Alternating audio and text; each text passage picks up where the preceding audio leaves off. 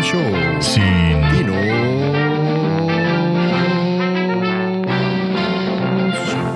Con Guto y Cape.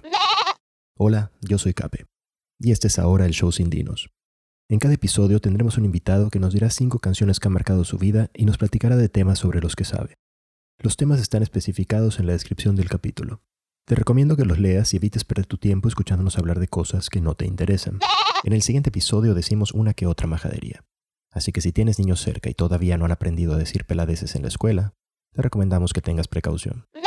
Nuestra invitada de hoy es Mariela Valle. Mariela es la creadora de Azul Turquesa, una marca de trajes de baño que hoy es una referencia en Yucatán y con presencia a nivel internacional. Hoy nos acompaña para contarnos cómo un proyecto de universidad se ha convertido en un importante emprendimiento y también para platicar sobre el fast fashion, el body positive y recordar anécdotas de su vida en Brasil y de todo lo que la ha llevado a este lugar en donde hoy está. ¿Estás nerviosa? Sí, yo quiero decir algo. Este, tú fuiste una de las últimas personas que vi antes de que comience la pandemia. Qué suerte tuviste. ¿Te acuerdas? Ah, cuando En fueron México. como 25 personas al departamento. Recibiste 25 personas. no, fueron Pamelita, fue Mariel. Ana y- Ortegón, Carla Cabrera. No, Ortegón. Y, Este. y ya no, cuatro. y ya, sí. ¿Eran cuatro? Sí. Pero vivía en un departamento más chico que en el que estoy ahorita. Que tú no lo conociste, El de ahorita es un penthouse, Augusto. No tienes por qué ocultar las cosas. Pero sí vivía en un departamento más chico y ahí Y en febrero. metidas. Febrero de ellas 2020 fuimos a México. ¿Por qué fueron A ver a verla? Sasha Fitness. A ver a Sasha, Ah, fueron a ver a Sasha Fitness. Nuestra- Sí, vi que hubo una fila. nuestra diosa. Con Monse. Monse igual es fan. Eso de Sasha Fitness es una locura. Es una locura y por favor, respeto para Monse sabe el nombre de los perros. Igual tú, yo me imagino. O sea, Eh, tiene uno para empezar. sí. O sea, Bueno, tenía dos, pero el otro vive con su abuela. Digo, con su mamá. este, no con su abuela, con su Y luego suegra, te dicen, ya van a ser la hija de Sasha Fitness porque puta, no deja de tener hijas. O sea, o hijos. Es o no parte sé, de su encanto. Es parte del encanto, embarazarse. Cienita. Lunita y Abril. Sí. Ah, no, bueno. O sea, hay un gran fanatismo. Podemos hacer un podcast solo de platicar ¿Tú de Sasha sabías, Fitness. ¿Tú sabías que, que una eh, exalumna del Piaget eh, de pronto se va a comer con Sasha Fitness en, en Miami o cosas por el estilo? Guay, ¿quién será? No puedo decir su nombre. Luego, luego- luego fuera del aire te lo contamos. Dale. ¿Por qué? Qué cool. Wow. Wow. Bueno. ¿Cómo estás, Mariel? Bienvenida. Ay, muchas gracias. Estoy muy contenta, nerviosa, no sé por dónde me Siempre va a llevar están la todos plática. nerviosos. Pero, estoy tranquila. yo me pongo ¿Por qué se nervioso. pone nervioso? No, tú los por pones tu nervioso. culpa. ¿Yo por o sea, qué? pues, estás demasiado guapo. Ah, sí es eso. Eso debe ser lo que pone nervioso. Eh, sobre todo Chaval estuvo muy nervioso cuando vino. Juan Pueblo. Ese es un programa que deberías de escuchar, el chaval Juan Pueblo. Está Muy muy, bueno. alivianado ese brother. Te mando saludos, Pueblo, donde sea que estés. Sí, porque Resiste. Mariel llegó queriendo, queriendo vendernos la idea de que ya había escuchado todos los, los episodios y no le duró ni dos minutos y ya confesó que solo escuchaba el episodio de, de Pamela Palma Es un Fue buen muy evidente, perdón. y a regañadientes.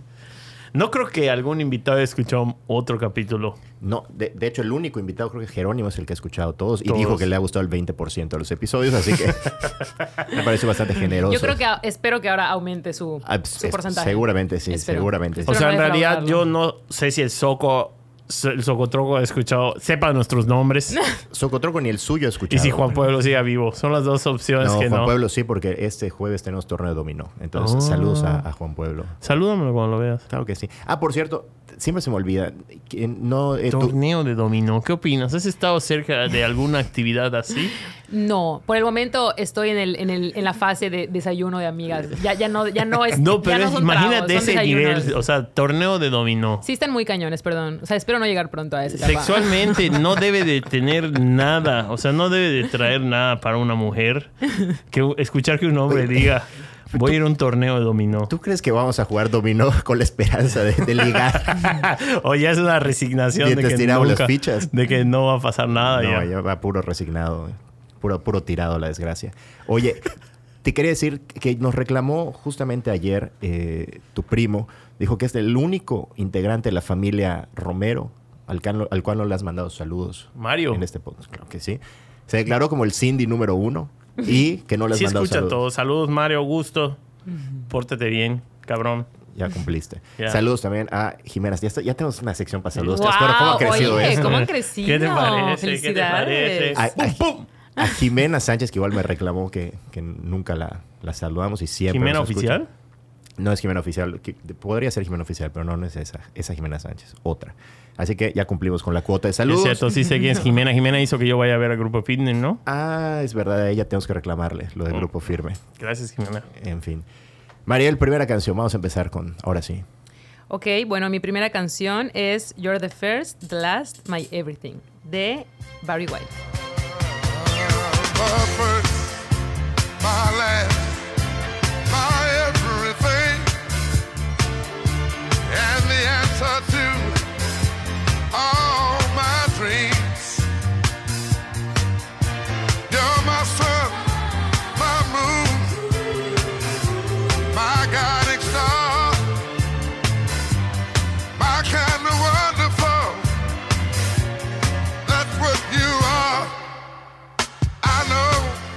Esta canción es la que bailé con mi papá el día de mi boda, pero la elegimos porque, bueno, eh, la elegimos para el baile de mi boda y también la elegí ahora como representación de lo que escuché durante mucho tiempo durante mi infancia. Toda esa época eh, de Barry White, eh, la- creo que es la música disco, dis- Sí. o sea, ¿no? Toda la música disco. Eh, mi papá es fan, mi familia es súper fiestera, entonces cada fiesta familiar es toda, así, taca, taca, taca, año con año, así de que, ¿sabes? Este, y, y, y principalmente Barry White, eh, o sea, pienso en él y pienso en, en la carretera yendo, no, no sé, a Campeche o algún viaje con todo el disco y uno tras otro, uno tras otro. Entonces, cuando llegó el momento de mi boda, elegir la canción es, bueno, tiene que ser alguien de por allá, ¿no? Y esta es la que, la que elegimos. Y por eso la elegí porque, eh, pues, engloba una parte de mi vida, digamos, como que toda esa, esos años, digamos, de, de música de ese estilo, pues me recuerdan mucho a, a mi papá, a mi familia, a mi mamá. Es como un clásico, ¿no? La herencia de los papás, que, que Claro. siempre... Y muchos coinciden eso con la, con, la, con la de disco. ¿Alguien eligió a los Bee Gees? ¿Quién eligió a los Pamela. Bee Gees? Perdón. Ah, Pamela. o sea, tú viniste a copiar todo lo que hizo. A ver, una de disco, ya checa. Ahorita va a venir una que nadie conozca. Pero, pero sí me hizo mucho sentido. O sea, el Ajá. hecho de que elegir, traer o elegir cinco canciones, pues sí tienen que ver todas con, o, o bueno, así lo veo yo, como alguna etapa de tu vida, ¿no? Y como que siempre te llevas, pues bueno, de la infancia. ¿Qué me acuerdo de la infancia, no? Y pues bueno, esta. Y coincide, obviamente, con, con mi papá, ¿no? Y además las cosas han cambiado. Antes te chingabas y escuchabas los que a tus papás les gustaba. Ahorita los niños son los que como que mandan en, en- en el playlist, ¿no? Eh, además de que se ha puesto muy de moda este tipo de canciones para chavitos. O sea, sí puede ser que manden o puede ser que pues ya tengan, como que ya cada quien esté en su mundo, eh, entre audífonos y Claro. iPad o lo que sea, ya no tienes que escuchar lo que escuchan, lo que escuchan tus papás a fuerza. Entonces ya puedes estar desconectado. En cambio ahí sí. eso, ¿no? Pues sí, la verdad, yo, poco. yo, yo si tuviera hijos los forzaría a escuchar lo que Sí, yo, yo y se aguanta. Como era antes, a la antigua. Claro. Claro que sí. Porque ah, esta- la consecuencia es esta. ¿no? Exactamente, O sea que, exactamente. no sé, eh, digo, muchos años después es algo que con lo que te quedas y te lleva a escuchar una canción de esas, te lleva literal a la fiesta familiar, al viaje con tus papás, etcétera. Totalmente. ¿Y ¿Qué es cuál, cuál sería la, la banda? O sea, sí que si tuvieras hijos, Rafael, Ajá. ¿qué canción pondrías o qué disco pondrías? ¿Qué Porque tú escuchas cumbia. Yo vas- escucho mucha cumbia, claro que sí. ¿Cuál sería? Pero no, les, no, no les pondría cumbia. No, yo sería, yo sería como otra persona que nos escucha, como Paca, como César Ribonada, que les pone metálica a sus hijos. ¿En serio? Creo que sí, sí. Le Ves a su hija de tres años. mm, Eso está increíble, sinceramente. ¿Y tú? ¿Yo qué canciones pondría?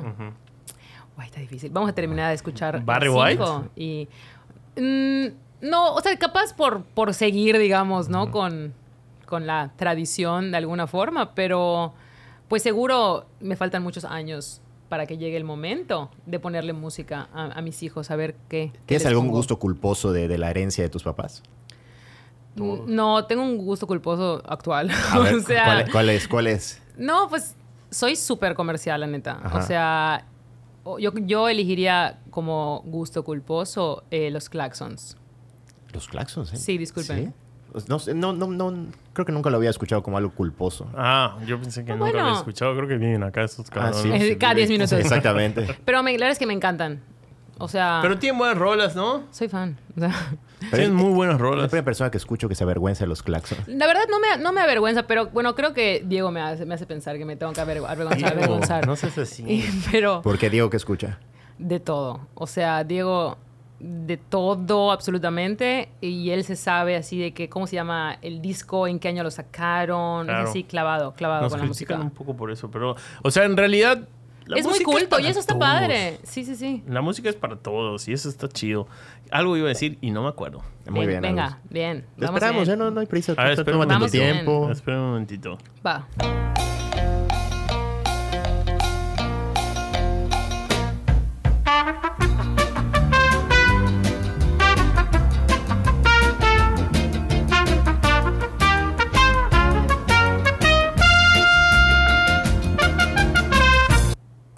No, No. no, nada No más llegó, dos, no dos, seis, llegó, seis. está bien. O sea, Ya. No, ya. la cagué. Lo Era lo más interesante que, que Sí. ibas a decir en 10 episodios que, que llevas acá. Lo y estuve valió pensando madre. toda la tarde y dije, no, no, no es cierto. Eh, ¿Qué era? Bueno, en realidad los gustos culposos es- está mal. Porque si te gusta, Claro. no te debería de dar vergüenza. Ese es tu gusto, ¿ya? O sea, tú, tú empezaste mal diciendo cuál es tu gusto. No, culposo. fue este cabrón. Ah. Yo- a mí no me eches la culpa. Pero, ah, pero O sea, porque no debería de existir el término gusto culposo, ¿no? Sí, claro. Es, Es te, como que te gusta. gusta y ya, punto. Y a la chingada y defiéndelo. Pero no, como mira, yo con no, te- Grupo Firme. no, es que, a ver, con muchas cosas Puro que, Music eran, VIP. que eran gustos culposos, ya me reconcilié. Y ya hoy ya puedo decir, me gusta y punto. Como por ejemplo, herencia de los papás, Rocío Durcal, por ejemplo. O sea, que no puede ver.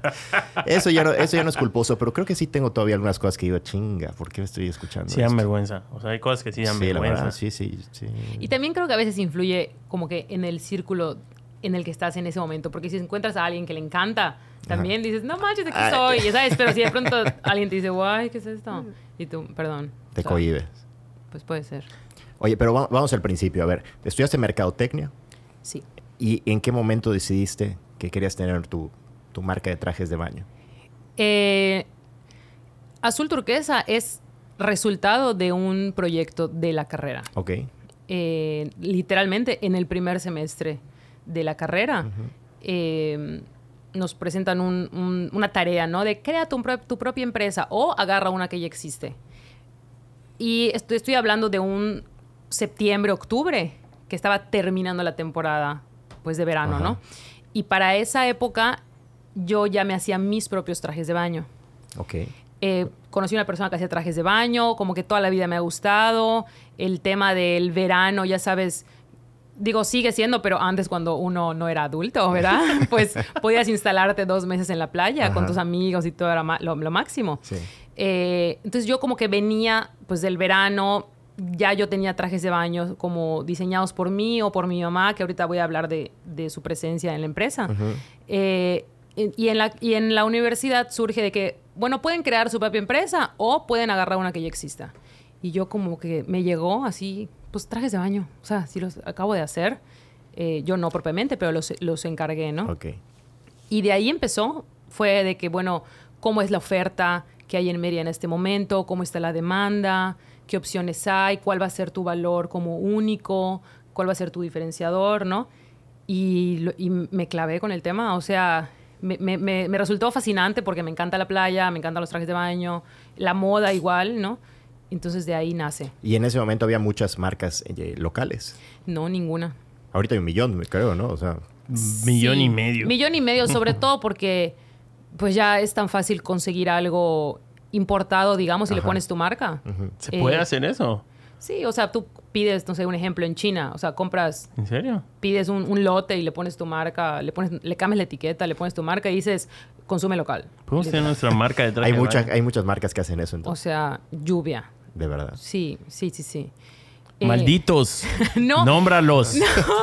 No, la verdad es que al- en un principio sí te daba coraje, o sí me daba coraje obviamente, uno, ver copias y dos, ver otras marcas que sabes de dónde vienen en realidad y te dicen consume local. Te venden y- mentiras.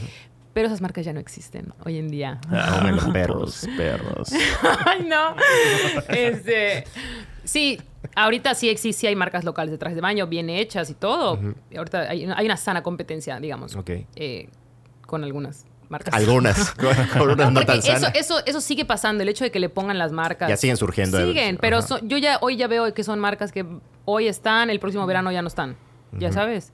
Entonces, En- en- cuando tomas la decisión y dices, yo voy a hacer este proyecto, puta, sí llegaste a vislumbrar que ¿Sería algo que te duraría 12 años? ¿O dijiste, nah, chingues madres, nada más para este ratito, a ver? La verdad, bueno, estamos hablando que yo tenía eh, 19, 20 años No eh, cuando, cuando eh, cabrón. estaba empezando. Y la verdad, nunca, me, me- nunca pensé en el futuro. Era como que estaba disfrutando realmente el, el proyecto. La carrera me estaba gustando porque estudiar mercadotecnia, o sea, decidir estudiar mercadotecnia en ese momento, para mí era una carrera nueva. O sea, ni siquiera sabía bien qué onda con, con merca, ¿no? Eh, y, y me empezó a encantar la carrera, me empezó a encantar el proyecto. Cabe recalcar que este proyecto se repitió cada semestre durante cinco años. O sea, entonces mis pobres compañeros de, de, de Merca, o sea, se saben de memoria todo lo azul turquesa porque cinco años lo estuvieron escuchando, ¿no? Y eso a mí me encantaba, que en cada materia podía yo eh, absorber realmente conocimientos y aplicarlos en ese momento. Iba creciendo, iba creciendo. Y, y esa- y cada semestre eran como retos nuevos, cosas diferentes, cosas nuevas. Y eso me encantó. Pero desde el primer semestre ya le diste como que esa seriedad, desde ya como, como Desde el proyecto. primer semestre le puse el nombre Azul Turquesa. Ok. Que me hago que tardé mucho tiempo en, en- en decidirlo. Pero el nombre sí desde el principio. Pero pues toda la seriedad, la calidad y todo se fue desarrollando años después. Aunque eh, coincide este proyecto de la carrera con un viaje a Brasil. Ok. tenemos una amiga brasileña, Marina, la conoces, ¿no? Eh, que yo fui fuimos a visitarla y resulta que ahí su mamá vendía trajes de baño. Ok. Los compraba y los vendía. Y ahí mi cerebro se expandió. O sea, ahí dije, quiero esto. Porque habían telas que no existían en México, toda la materia prima en general, hablando de telas, copas, herrajes, que son estos metales de los trajes de baño, especiales que no se oxidan y todo esto ahí me hizo clic de ya sé cuál va a ser mi diferenciador para mi proyecto, Sí. ¿no? De, de- de la universidad, digamos. Este, y es que Azul Turquesa empezó con, con mucha calidad. O sea, empezó con, con insumos brasileños. Entonces, desde que inicié, fue como, wow, ¿y los haces aquí en Mérida? No los traes. O sea, ya sabes la mentalidad como malinchista o no sé. Oye, y dices que está increíble porque ¿cuántos proyectos de estos de la carrera no se... No, no- Se no se- mueren. No, sí. O sea, todos los que hemos tenido alguna materia de mercadotecnia, hemos tenido algún proyecto de este tipo y el- no pasa del salón, obviamente, y, y aquí estamos dos años después hablando uno de que sí. Aquí eh, sí tuve el apoyo 200% de mi mamá. O sea, mi mamá es una mujer sumamente creativa de, de toda la vida. Mi mamá dio clases de pintura, eh, es chef prácticamente. eh, todo. Mi mamá ha ayudado a las bodas de mis amigas con los arreglos, con los pósteres, o sea, de todo, de todo. Y ella le encanta dibujar, le encanta toda esta parte creativa. Entonces, cuando yo empiezo el proyecto y lo empiezo a hacer real, ella fue la que me preguntó, eh, ¿no te gustaría hacerlo en serio? O sea, ¿no te gustaría llevarlo realmente a la vida real? Y yo, guay, sí. O sea, como que enseguida fue un sí. Y, y mi mamá y yo hemos estado como en mancuerna toda la vida. O sea, ella hacía galletas en el Piaget. Y, digo, ella hacía galletas y yo las vendía en el Piaget. Hacíamos accesorios juntas y yo los vendía en el Piaget. O sea, yo era la comerciante, que no se podía, by the way. Y yo, hasta las maestras así, me compraban y en la salida, o sea, Sí, literal. cierto, no se podía en Payet, está prohibido. Y yo vendía de todo. Entonces también siento que, que desde un inicio tuve el apoyo de mis papás de, oye, vende, aunque no sepas nada. Mi papá nos ayudaba a sacar costos, yo los vendía en la tienda, en, el Piaget. Entonces cuando surge este proyecto ya en universidad, ya algo más serio, pues se nos, se nos fue fácil pensar y si lo hacemos en, realidad, pues va. Vivimos en, un- en una ciudad sumamente calurosa. Eh, todo mundo o tiene piscina, o renta casa, o tiene casa, o tiene la amiga o el amigo que tiene casa. Paréntesis en eso. explícale a la gente por qué un negocio de trajes de baño, así como estás, eh, es importante porque hay gente que no vive en Mérida, que no se escucha. Bueno, porque en esta ciudad eh, actualmente hay unos 45 grados de sensación térmica. No, básicamente todo el año hay calor. O sea, te- sí tenemos temporada de lluvias, pero muy pocas. En realidad hay calor todo el año. Entonces es, es un gran plus. Y tenemos la playa muy cerca. Muy cerca, o sea, está, estamos en la península, o sea, tenemos a Quintana Roo a, a un paso, aquí mismo en Yucatán, Progreso y toda la costa. A 20 minutos, ¿no? A 15, a, a 15 A minutos. 15 minutos. Pero Rafael maneja como un enfermo.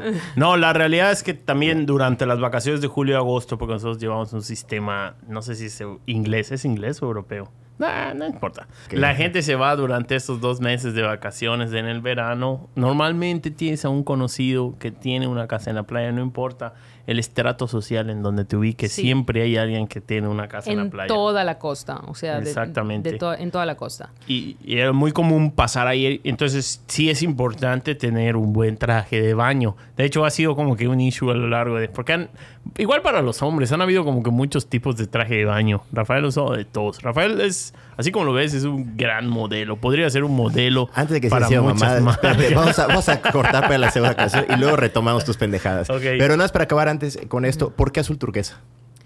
Bueno, azul turquesa es el color del mar Caribe.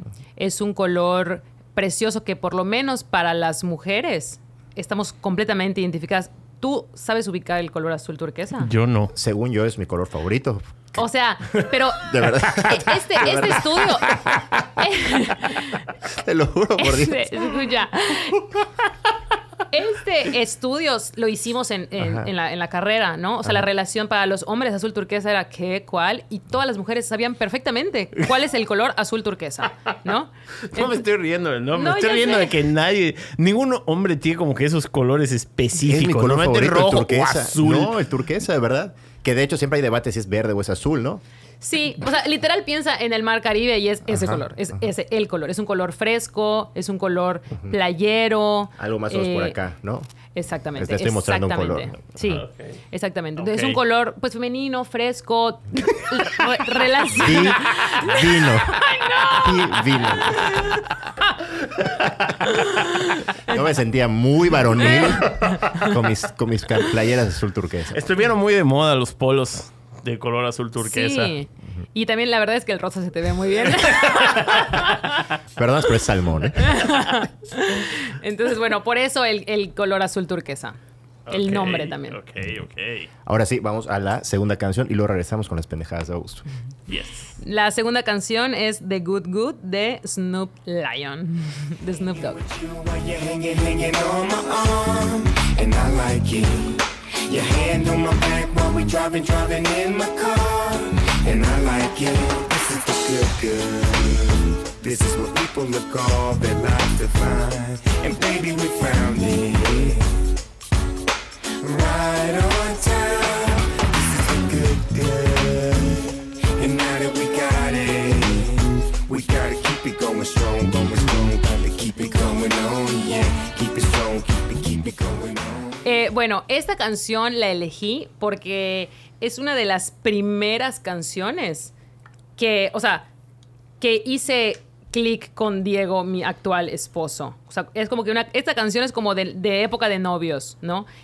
Claramente tenemos gustos musicales abismalmente diferentes. Entonces, poco a poco empezamos a encontrar canciones que nos gustaban a los dos, eh, que disfrutábamos escuchar. Y él en ese momento escuchaba mucho este disco de Snoop Dogg. Y esta canción a mí me gustaba. Y la letra, que está así medio cursilona, está súper linda. Y, y por eso la elegí. Es como que engloba un momento como de mi relación con Diego, de esta apertura musical que yo he tenido en, en los últimos años. Oye, pero está bueno eso, ¿no? De cuando, cuando vas descubriendo las, los gustos de tu pareja. y- Claro. o sea, y, y te vas adueñando de ellos. en- Sí, es una forma como de empezar a unir vidas, ¿no? O sea, como que toda Exacto. tu vida y tu caminar junto con el otro empiezan a encontrar uno en común, ¿no? Y se empieza a formar uno. Entonces, una de estas es como estas uniones eh, que encontramos a través de la música. Yo no sabía, no tenía idea de esta faceta de Snoop Dogg. En algún momento se volvió Snoop Lion y se volvió Sí. Sí. Snoop Dogg se va a- Rastafari. A, a un viaje a Jamaica eh, y dice que es la versión reencarnada de Bob Marley. Qué buen viaje, Tiene, o sea, sí, fue un viaje eh, que este eh, y digamos que siente la, la empatía por la cantidad de marihuana que él consumía. Y, y como, bueno, hay un culto para, ese, para esa actividad en Jamaica y él dice que él va a hacer, pero el disco no recibió muchos, digamos que muy, muy buenas críticas, ni la película, porque creo que hay un documental de eso.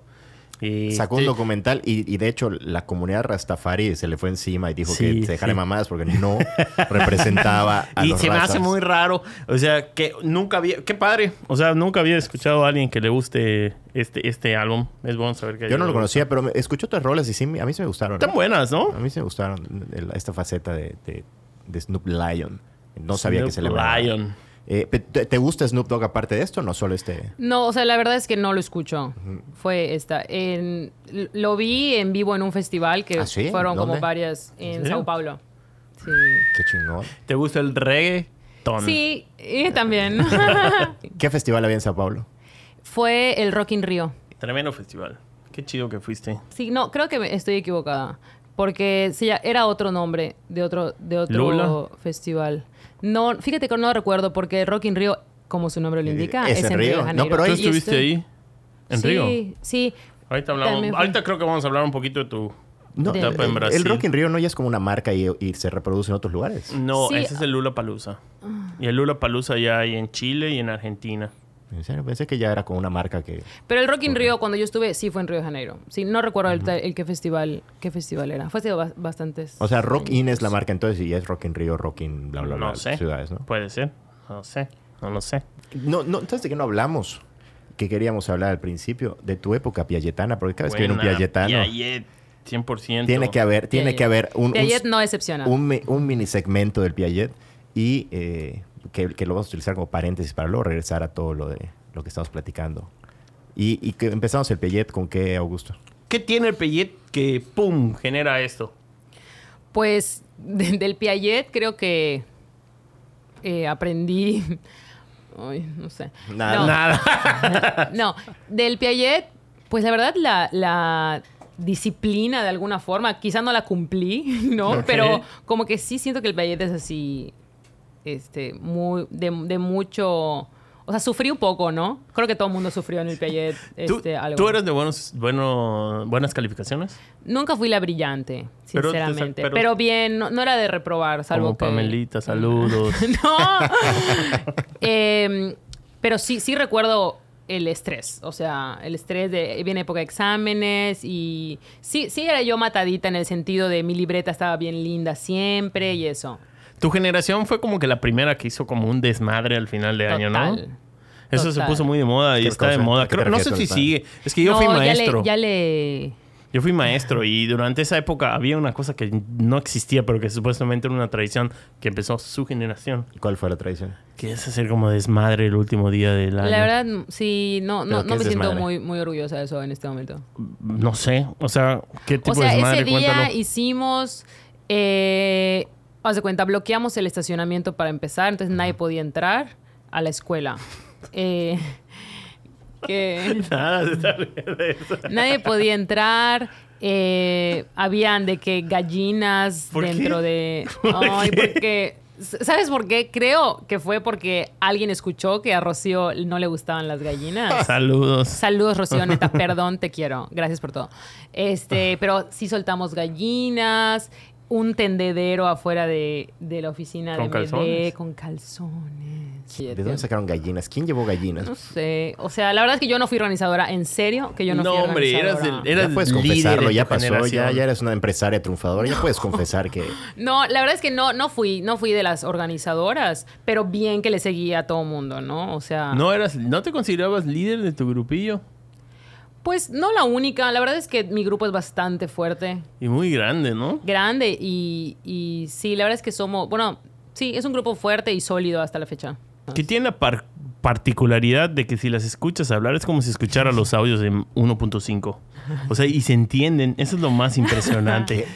Yo no entendí qué. O sea, hablan demasiado rápido. Todos. Todos en... Bueno, al menos las mujeres en ese grupo sí hablan. Sí, dígame. ¡Ah! Se ríen entre ellas. Así, todas. Lo que pasa es que sí me tocó convivir con el grupito durante algunas vacaciones. Sí. O sea, porque yo estaba ya acostado leyendo y llegaban todas ellas. Acostado leyendo. Sí, claro. De hecho, una vez nos fuimos a una despedida que coincidimos, ¿te acuerdas? ¿En dónde? Ustedes se fue a una despedida, Playa del Carmen, y nosotros nos fuimos a una despedida y yo quedé mega borracho y me dormí. Y se tomaron una sesión de fotos conmigo, dormido y vomitado. Qué Guay, no me acuerdo. Están buenas las fotos, están en mi Facebook para los que Pero, quieran o entrar. sea, sí, ahora que lo dices, sí, sí recuerdo como que coincidí en ese viaje, pero no recuerdo esto que sabes decir. Que sí, de yo decir. quedé muy borracho. Me dormí a las 8 de la noche. Va, buena fiesta. ¿Qué va a decir tu mamá de, de este episodio? Porque lo va a escuchar. Saludos. Ay, tía Duli. Tía Duli, tía Duli les canceló una fiesta a Mar- a Mariel y a Sí, Pamela en casa de hicimos Pamela. una fiesta. Eh, ahí sí yo fui organizadora junto con Pame. hicimos una fiesta porque tía Lu y tío Roger se fueron de viaje. Y hicimos una mega fiesta, así de que corre la voz, ya saben, o sea, de que corre la voz. Fiesta, un- fiesta gringa, ¿no? Casi, casi. Sí, Fiesta gringa. así de que invita a tus amigos de los amigos de los amigos. Y tía Duli mi llega mamá. en El, el plena culpable de aquí es fiesta. Mario Augusto. Mario Augusto pasó por allá y vio la gente y le habló a mi mamá, le avisó y le dijo, hay una fiesta en casa de Pamela, no sé qué, nada. Y llegó tía Duli y se chinga. acabó la fiesta. Obviamente. Qué vergüenza, cabrón. Yo llegué obviamente a cagarme de risa, porque yo estaba allá. O sea, fui a cagarme de risa, pero qué vergüenza, los regañaron a todos. Sí, y, y a Pamela super castigaron y a mí también, me acuerdo. Oye, Duli, qué vergüenza que no te uniste a la fiesta, de verdad. Qué vergüenza, ¿verdad? La, la Duli de hoy, ¿Qué la mamá? Duli de hoy agarraría el Qué pedo. mamá tan lame, qué aburrida. Sí, siento que tía Duli se uniría hoy, hoy en día. Ha cambiado, ya no es la tía Duli, mamá de Jorge Carlos, ahora es la tía Duli, mamá de Augusto. Es una más divertida. Bueno, Bueno, sí. Regresamos entonces a lo que estábamos hablando antes, María. Va. Eh, de Rafael modelando, de mí calzoneras modelando. Quicksilver. Ah, ¿qué- ¿Quieres meterte a, lo- a lo- los tra- traje de baño de los hombres? Eh, Sí, sí quiero hablar de eso de los hombres. ¿Tú tienes alguna parte de trajes de baño de hombre? No, por el momento no. Eventualmente ¿Tuviste? lo verán. No. No, el proyecto sí está. Eh, fue una de las cosas que en la pandemia como pa- paró y ya completamente se pospuso porque pues han, han ido llegando nuevas prioridades o nuevos proyectos. Entonces se pospuso. Pero sí es algo que vamos a hacer, definitivamente. ¿Crees que lleguemos al nivel de Brasil? Porque yo siento que estamos... Brasil nos lleva como que, digamos que una moda o dos modas. No sé. Entonces, a lo mejor estoy diciendo una tontería. Sí, lo estás diciendo, seguro. Eh, seguramente sí. Pero cada vez son más cortos los trajes de baño. Y en Brasil ya utilizan esas zongas, ¿se llaman? Sí, ¿Zongas? sí, zungas. O sea, ¿Zungas? ¿Crees que lleguemos a, usar nosotros aquí? Yo creo que sí. Porque ¿Qué los es una trajes... zunga? Es el, Como la de truza, natación, como la, la truza Ah, como de natación. Ajá, ándale. Pero ellos lo usan normal. Y normal, o sea, no, no tan truza, fíjate, es un poquito más, más Baja, larguito, como un boxer cititito. Como boxer corto, ¿no? Exactamente, chiquitito. Y Eso ahí lo usan. es- Pero fíjate que en Brasil usan de todo. O sea, usan ese chiquito y, y siento que de ahí se pasan a largo, tipo surf. Porque Ah, también mucha gente surfea ahí. Entonces, como que hay esas O sea, dos. no hay término medio. Casi no. Pues, la verdad, no, no, no mucho. Mm, No sé. Saludos a Memo. Memo nos puede corroborar eso. Es verdad, él, él- él está modelando eso en... Es modelo. ¿Conoces a Memo Aguilar? ¿Lo Ah, claro, claro. Sí, él claro, es modelo de zungas en Brasil. Claro. A eso se dedica. Saludos, Memo. ¿Tú crees que nosotros Memo. lleguemos a hacer eso? Porque también, y ahorita vamos a platicar de eso, como que los trajes de baño igual se han hecho más chiquititos, el de los de las mujeres igual, ¿no? Definitivamente. Y eso es, eso, es- o sea, realmente no dijiste una, un- una cosa terrible, pero porque sí es verdad que Brasil es el líder. Brasil y Colombia, pero sí, Brasil y Colombia son como que los líderes de- del tema de traje de baño. O Se sea, marca la tendencia. Sí, o sea, sobre todo los textiles, eh, las tendencias de telas y pues las marcas ahí son 100% de traje de baño. O sea, algo que me impactó muchísimo cuando fui es, sobre todo en Río de Janeiro, o sea, la- como la- el traje de baño está en la cotidianidad de las personas que viven evidentemente Sí. pues en, en Río, en la parte pegada al mar, porque o sea, aquí en México dormimos siesta, ahí se meten al mar, ya sabes, y luego se bañan y se regresan a trabajar. Entonces, todo el tiempo hay gente en traje de baño, haciendo ejercicio o simplemente pasando un rato en la playa. Y cuando yo vi eso, dije, "E- esta, o sea, esto es lo que yo quiero. Ajá. E- Esta identidad quiero que mis clientes adopten con azul turquesa. ok. Pero- Y cuando tú llegaste ahí, sí había una gran diferencia en trajes de baño entre lo que se utilizaba ahí y lo que se utilizaba acá, ¿no? Ahorita creo que... no. 200%. De hecho, eh, cuando nos tocó ir la primera vez que fui con mis amigas, Ajá. Marina, mi amiga brasileña, nos dijo, ni sueñen que van a venir con esos trajes de baño. Y fue la primera vez, o sea, y fue la primera vez que yo hice trajes de baño para, otra pers- para otras personas. O sea, yo en ese momento hacía trajes de baño para mí. Azul turquesa no existía. Ok. O sea, les digo que coincidió como el proyecto de la carrera. Cuando mi mamá me dijo, ¿y si lo haces real? Todavía no, no había hecho nada real. Y se, y se junta con este viaje de amigas a Brasil a visitar a Marina. Ella nos dijo, ni sueñen que van a venir con esos trajes de baño. Qué oso. Y como yo ya hacía mis trajes de baño, fue así como que fácil de que, oye, ¿no quieren? Yo los hago. Va. Y fue la primera vez que hice trajes de baño para otras personas. De ahí empezó, ya como tiempo, o sea, un poquito de tiempo después, de que, oye, vi que hiciste trajes de baño, no sé, a Paloma, yo igual quiero uno. Ah, yo también quiero uno. Y así empecé a convencerme de hacerlo real, junto con esta experiencia que les conté, de que estando allá, eh, conocí proveedores de telas, de rajes, de todo. Yo estando en Brasil, hablé con mi mamá y le dije, sí lo quiero hacer en forma. Y ahí compré materia prima, que la traje y empezamos. ¿Y a qué se refería con que ni sueñen? O sea... Bueno, fue un chiste. o pe- sea, no, sí, pero ¿cómo, cuál, ¿cuál era la tanta la diferencia? Es que si hoy, ve- hoy en día ves una foto de los trajes de baño que se usaban en eh, 2009, estoy hablando, Ajá. eh, siguen en la actualidad, no es que se hayan perdido, pero eran como que cubrían, o sea, de completa cobertura en la parte de atrás, completa cobertura.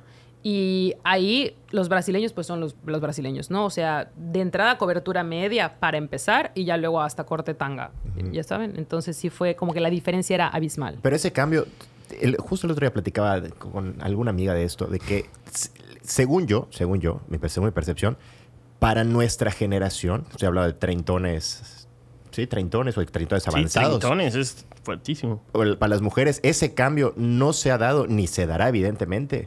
El, el- por, sí, por cuestión generacional, yo creo, porque no. Fíjate que cuando yo em- empiezo a azul turquesa, los trajes de baño, las partes de abajo, tenían como una fusión de lo que yo había vivido en Brasil, que, que nos fuimos, no sé, un mes, haz de cuenta. Y yo nunca me ha dado pena eh, los trajes de baño, chicos, ni nada. Entonces, los primeros eh, calzones, vamos a hablar, que se hicieron en azul turquesa, no eran brasileños, pero tampoco eran de completa cobertura. Ajá. Y mis mismas clientas yucatecas, las primeritas, es de que, guay, no digas más grande más grande. Entonces, eh, los, los modificamos por completo.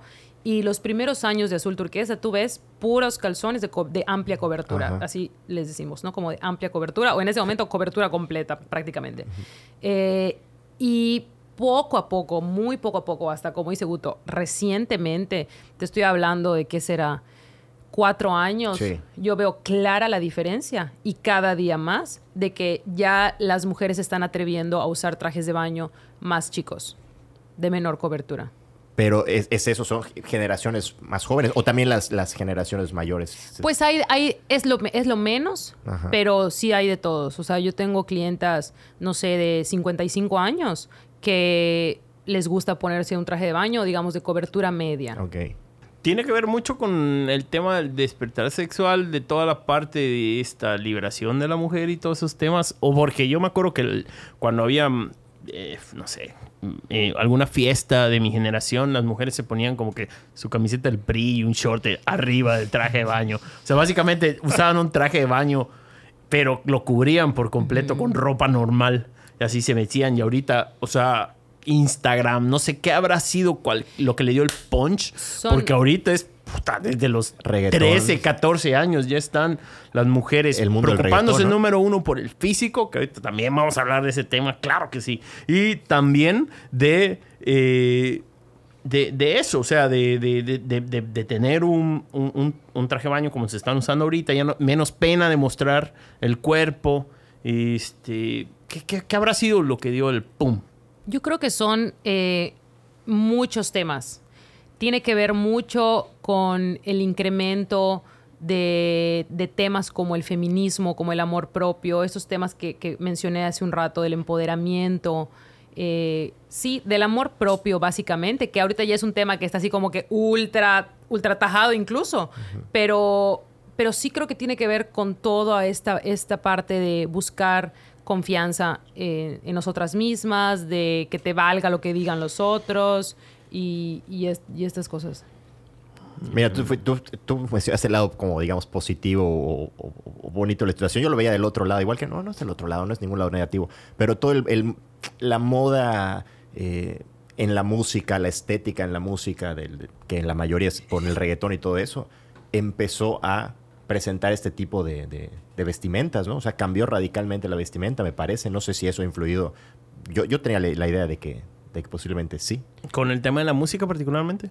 O sea, no la música La en sí, ropa, o sea, la moda, digamos. La estética de la música, ajá, sí, sí, por la moda. Cada los vez- videos, digamos. Exactamente, todo eso. Sí, digo que son, son muchas cosas que, que, que se suman para que hoy en día, y qué bueno, eh, haya esta como liberación de ponerte lo que quieras, o sea, lo, lo que quieras. Y eso a mí me encanta, me encanta verlo en, en los probadores, que cada vez hay mujeres que, que, que se ponen pues trajes de baño diferentes, más pequeños. Ya no el típico traje de baño todo cubierto, ¿no? Hay, hay mucha más autoestima, digamos. ¿Y O, cuál- o se está trabajando en eso. ¿Cuál ha sido tu favorito? Tu- o sea, tu, tu colección favorita, tu... Guay, no, o sea, creo que no te, no te podría decir. En realidad, en azul turquesa, eh, difícilmente vas a ver como colecciones muy marcadas. Ok. O sea, en azul turquesa sacamos trajes de baño todo el año. ¿Y no tienes un- uno favorito que ya punta este traje de baño sí me la mamé, neta? Es que chingón está. Pues básicamente eh, estoy súper orgullosa de todo lo que, lo que hacemos. O sea, no, no es uno en específico, sino me encanta que cada vez más, prácticamente cualquier mujer que entra a azul turquesa, de cualquier edad, tipo de cuerpo, encuentra algo con el que se sienta cómoda. O sea, yo tengo a mujeres que hace 10 años no usaban un bikini, que nunca han usado un bikini, eh, o un traje de baño distinto a algo, entre comillas, aburrido, y ahorita se atreven y salen felices, ¿no? Pre- personalmente tengo un estilo de traje de baño que es literal el más sencillo que existe, así triangulitos de amarrar en el cuello y a los lados, que yo soy feliz con ese en todos los colores. Pero, y eso está chistoso porque yo uso el traje de baño más sencillo Simple, que hay. ajá. Sencillo. Pero en azul turquesa, se, o sea, siento que sí nos, nos conocemos por esta variedad de, de modelos. Hay muchos olanes, eh, moños, etcétera. Olanes. Ya es, es- acabamos de descubrir O la- arandela, o arandela. el, el origen de por qué cambian plan por Olan en iPhone. ¿En serio? En- Sí, sí, ¿qué- sí, sí, ¿Un la- Olan es una arandela? Ajá. Uh, vamos con la tercera canción. Vamos. Y ahorita vamos a entrar a este tema. Mi tercera, la tercera canción es Quisiera ser de Alejandro Sanz. Quisiera ser el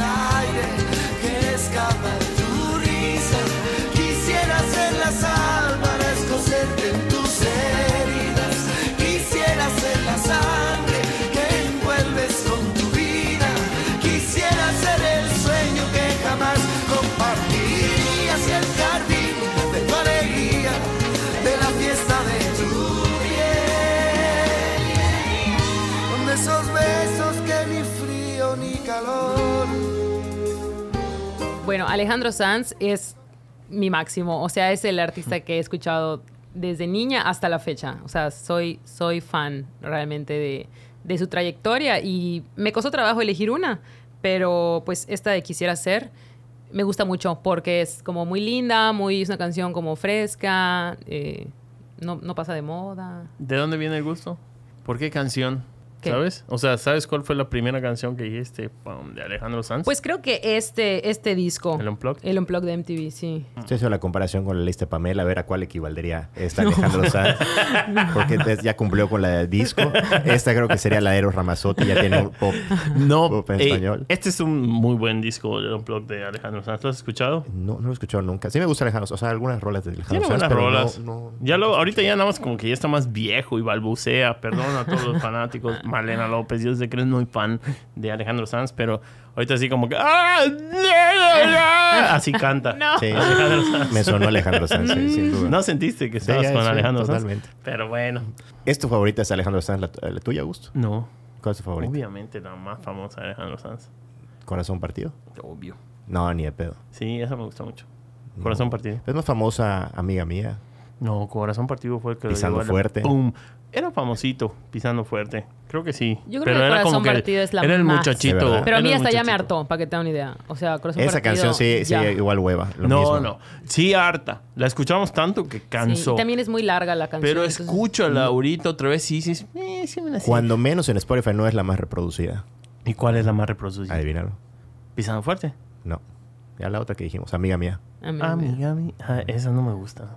¿Cómo no te va a gustar, amiga mía? Está muy triste, ¿no? Oh, a mí Corazón Partido me parece muy buena. Y la de los que se chocan y se mueren, no me acuerdo el nombre. sí, está súper triste esa. ¿Cuál es eso? ¿Cómo se llama? No, no sé si lo voy a recordar ahorita, pero...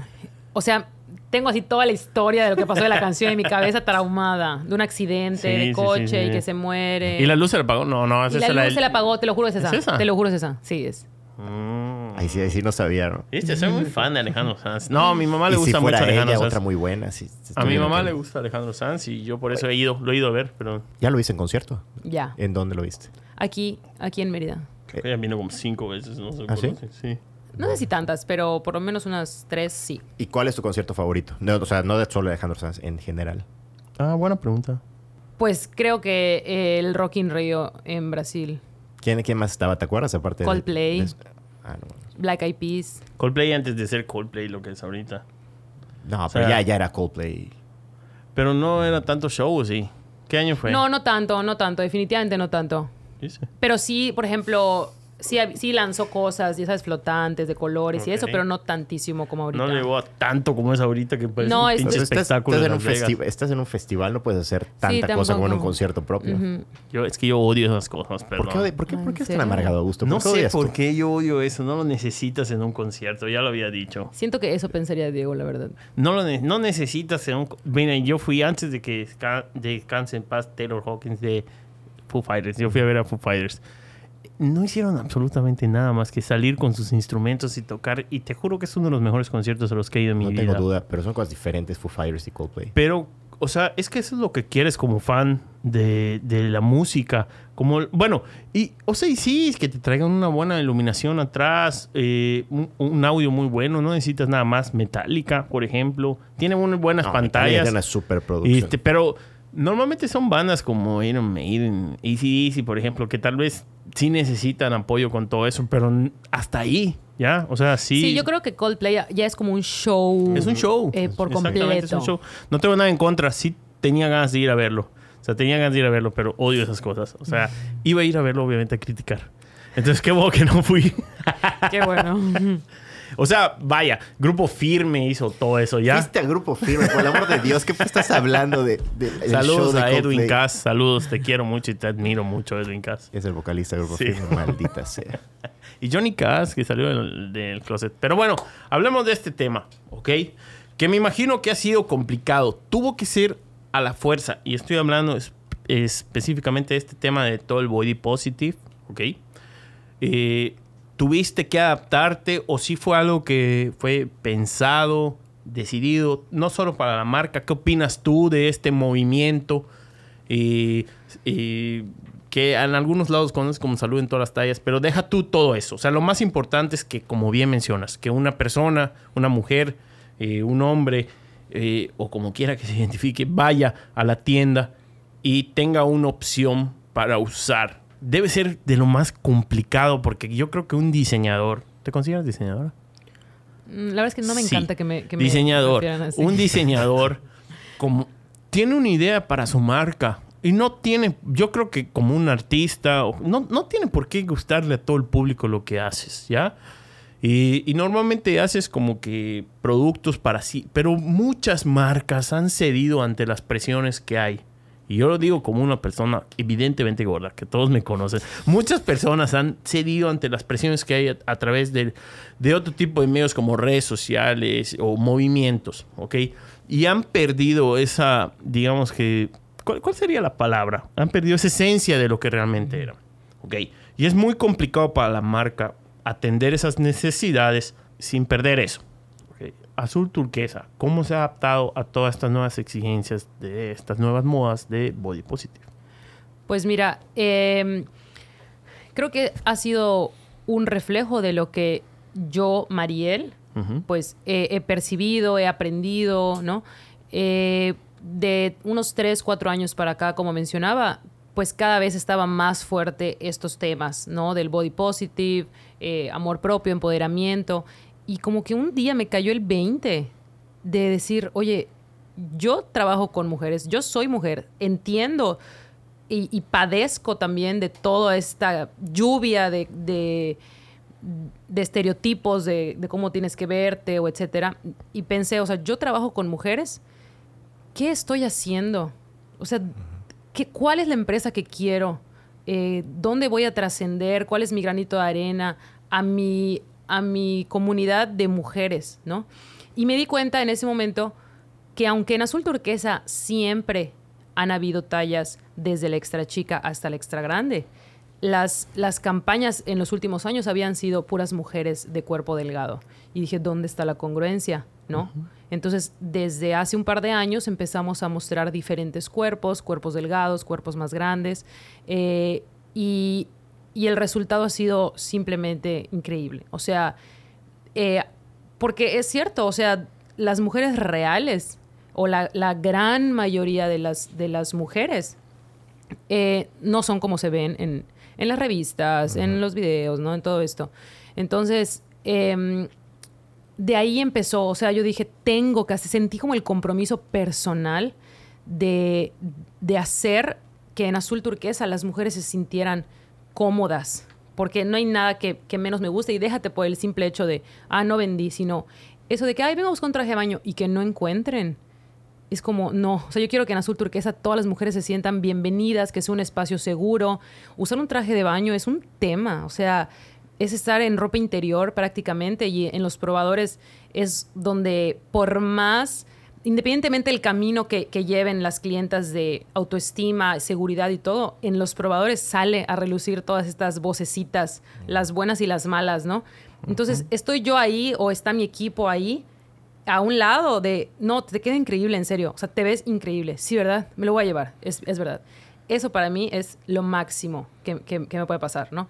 Entonces, eh, trabajamos muchísimo en eso. De hecho, estamos trabajando en aumentar las tallas incluso, 2XL, 2XL 3XL, ya este año, ya hay algunas piezas, este año vamos a fortalecer esa parte, para que en verdad eh, mujeres de diferentes edades o diferentes tipos de cuerpo puedan encontrar algo que les haga sentir increíble. Yo, yo creo que me voy mucho a lo que habías comentado antes, Rafael, de todo el...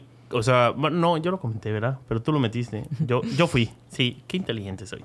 Uh, lo del cambio generacional. O sea, o sea, esta generación particularmente, yo creo que las generaciones más nuevas, así como se van adaptando a los temas de, de todas estas diferencias de género que pueden hacer y es más común para ellos. Lo- La otra vez lo estaba platicando con una mía, Ale, saludos, te mando saludos, que dice, tal vez no lo pensamos, pero nuestra generación ha sido la más jodida de todas.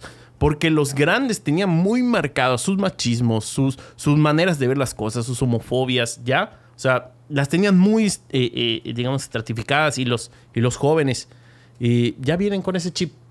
El pedo somos el sándwich, nosotros, que empezaron a usar trajes de baño, puta, o sea, y con una camiseta del PRI encima, grandísima hasta las rodillas.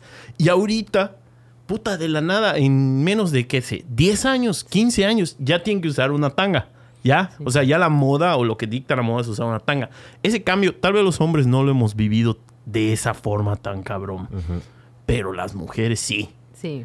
O sea, y, y- yo siento que ese desafío que tiene una marca está muy cabrón, porque como dices, que esta es otra cosa que nunca he entendido, la ropa interior eh, y, y el traje de baño son prácticamente lo mismo y, generan distintos pudores. Y eso está bastante chistoso en las mujeres.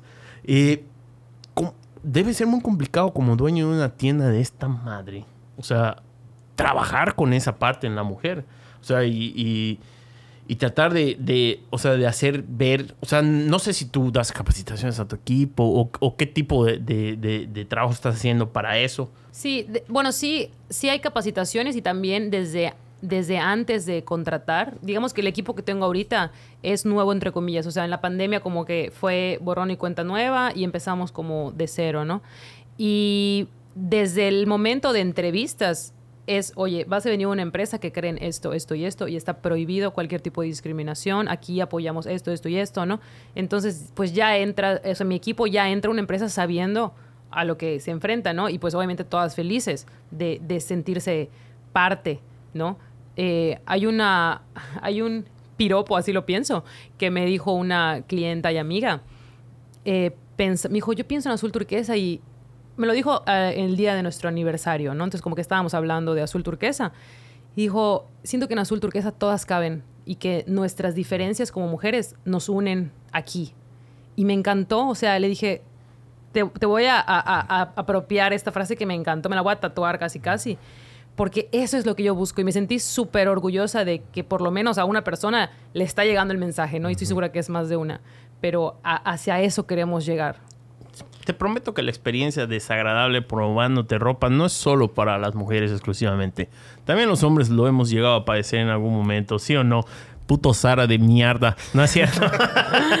o sea, el, el Slim Fit vino a rompernos la madre, la gran mayoría que no tenemos un cuerpo mamado como el de Rafael. Porque Rafael, ustedes no lo saben, pero todos los días va al gimnasio.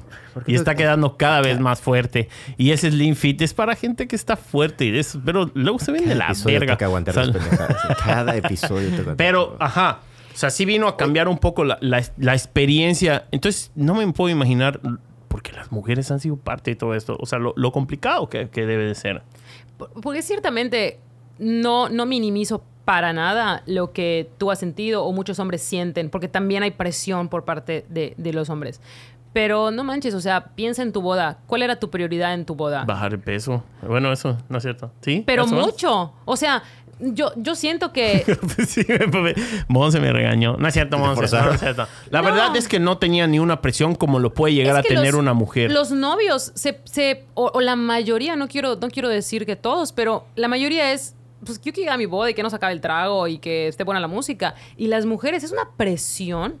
¿Cuántos kilos tengo que bajar? ¿Cómo se me tiene que ver el vestido? Que si la dermatóloga, el dentista, esto, el Hasta peinado, el maquillaje, sí. hasta la fecha. Entonces, las mujeres vivimos eh, una lluvia de, de el deber ser, porque parece que es una meta inalcanzable ser mujer, ya sabes. Que obviamente, gracias a la vida, ya han ido cambiando. Ya son estructuras que se han ido derribando en los últimos años. ¿Vas a decir algo? Sí, porque yo sí tengo... ¿Qué co- no, no, no. Bueno, eso de bajar de peso para la boda siempre me pareció una gran pendejada. O sea, cuando quieres bajar de peso para el evento y después te vale más. O sea, si vas a bajar de peso Sí, porque quieres claro, bajar de peso en la vida, bien, claro. pero no, la boda tengo que estar. pues, Güey, ¿qué? Sí. Tienes un millón de fotos más que las de tu boda. Es una pendejada. No, o sea, en fin. Eh, ¿qué, ¿Qué ibas a decir, Augusto? Sí, yo iba a decir algo más de esto. De que, adelante, adelante. O sea, ¿cómo, ¿cómo haces para evitar caer en esto? En redes sociales. O sea, ¿qué, puedes hacer tú o las otras personas que estén escuchando esto para no caer en este tipo de, de usos y costumbres en donde este, sean más abiertos a, a que existen también diferencias en, en las tallas, en los cuerpos? Porque a veces estamos pensando en una chingada modelo. Perdón a todos los modelos, no les quería decir chingadas. O sea, en una modelo que tiene un cuerpo, una altura, un cierto, una cierta morfología. Y eh, hay cuerpos delgados que son más chaparritos, que son más cuadraditos, o sea, que también no se les va a ver igual el traje de baño, el uso de Photoshop y todo eso en, redes sociales. ¿Cómo tú, o sea, como marca, te has comprometido en eso? O simplemente dices, pues es muy complicado porque también estás en todo tu derecho. Eso es lo que yo digo, lo que decía al principio. Estás en todo tu derecho a tener una esencia y decir, así somos nosotros. No, no, no, no tienes que comprar aquí, ¿me entiendes? Porque eso es muy difícil. Ese juego de ceder ante también las presiones es muy complicado. Pero yo creo que ahí entra en, en tu definir tu esencia de marca o tu identidad de marca. Hay marcas que están perfectamente bien estructuradas y diseñadas para yo le vendo a este tipo de persona. Entras o no, bien, pero yo le vendo a esta. Sara, chinga tu madre. Yo decidí con todo lo que conlleva, y me refiero a aumentar producción, aumentar compra, digamos, de tela, eh, de todos los insumos, ¿no? Es como que aumentar una producción. De, en vez de centrarme, ah, yo le voy a vender a talla chica, mediana y grande, pues algunas. No, ahora desde la extra chica hasta 3XL, ¿no? Es como mayor inversión y, mayor eh, riesgo también, ¿no? Es como una moneda al aire. En algunos, eh, hace tiempo fue así, ¿no? Tomar la decisión de, no, va, yo quiero ser una marca que no me importa sinceramente las colecciones, el nombre de las colecciones, no me interesa que me llamen diseñadora. Eh, para mí es azul turquesa quien está al frente y es, una, y es un lugar donde yo quiero que todas las mujeres se sientan bienvenidas y cómodas, que encuentren algo que les haga sentir, o sea, suficiente, ay, suficiente ah, tenemos las mujeres, ¿no? Para que además ir a la playa sea un tema. Es como, debería ser tan gozador ir a la playa y ya está. Claro. ¿Por qué tiene que ser además un tema? O sea, estresa, ya sabes, de qué me voy a poner. O sea, contras es, cumplea- es tu cumpleaños en la playa, ponte algo que te haga sentir cómodo y ya está. La talla no importa, que te haga sentir cómoda y ya está. O sea, tú quisiste hacer una comunidad inclusiva, básicamente. Sí, Y- pero, y en, en todo esto de- del, del body positive, en algún punto dentro de Azul Turquesa te pueden decir, oye, ¿sabes qué? No, eso te cae del carajo. O eso no va a pasar nunca, no, existe. porque jamás. Porque, y si le queda del carajo, o sea, ese, eso, Jamás. ¿qué, qué, qué pasa ahí? O sea, es, es, la- es mi opinión y a nadie le importa mi opinión. O sea, yo diría, o sea, yo estando ahí, es mi opinión, a nadie le importa, pues no, no lo voy a decir. La- o, o Mira, qué pasa ahí. La respuesta por, por protocolo, Ajá. cuando las clientas salen y es cómo me queda. Ajá. O, oye, ¿te gusta cómo me veo? ¿Cómo me ves? La respuesta automática es cómo te sientes. Ah, ok, ahí está. O sea, es, ¿Cómo te sientes? gusta, ya está, no importa. Claro, es- Totalmente. no importa ninguna jamás, opinión. jamás, Sí. jamás, jamás vamos a decir, no, yo creo que te quedaría mejor una talla arriba. Nunca. De hecho, ¿Por si tú vas a azul turquesa, porque es como te sientes. O sea, para mí, quizá, eh, para, para mis ojos, quizá te, te acomodaría más o quizá te, para mis ojos te pudiera sentir Claro. más cómoda en una talla arriba. Pero si tú te sientes increíble, te aplaudo. O sea, Ok. go, ¿me, me explico? Este, nosotros en azul turquesa no vamos a decir, yo te recomiendo la talla chica o yo te recomiendo la talla mediana, no, es qué talla usas, qué talla te gustaría que te pasemos, nunca decimos porque no sabes con qué te vas a enfrentar. ¿Con O sea- qué, con qué, con qué eh, inteligencia emocional o con qué tipo de autoestima o, o seguridad? O sea, cuando menos en tallas no hay opiniones. No, de ninguna manera. Es como. Para alguna otra cosa sí, te opinan. Sí, el- los colores. Oye, ¿qué color crees que se me ve mejor, este o este? No, yo creo que con este tu piel luce con más luz o algo así. ¿Y si cambias Pero, y- el método de clasificar tus trajes de baño? Fíjate que sí lo, lo he pensado, así como uno, dos, tres, pero al final siguen siendo números hacia arriba o letras hacia arriba o hacia abajo. O sea, es como que quien tiene un issue Lo con sé. la talla lo va a tener, así le pongas dibujos. Lo maquilles como lo maquilles. Me sí. explico, quien tenga un issue lo va a tener siempre. Animales. Más bien estamos trabajando para que deje de ser. Animales.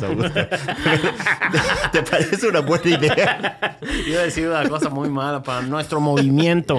No. No es cierto, Raquel. No, eh, o sea, de hecho, lo que, lo que tratamos de hacer es que deje de ser un issue el, el- la talla. O sea, es la que te quede cómoda, la que te sientas bien, punto. Exacto. Que no sea, que te diviertas en tu ida a la playa y ya está. Oye, y, y, y para, para edades igual, o sea, ahí no, no, no, no, no entra ninguna opinión.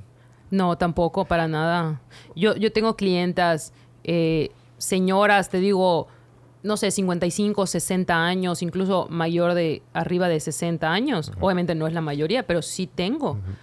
Que se sienten comodísimas con un bikini y a mí me encanta, me alucina, me, me motiva, me inspira, ya sabes. Entonces, con lo que te sientas cómoda, punto.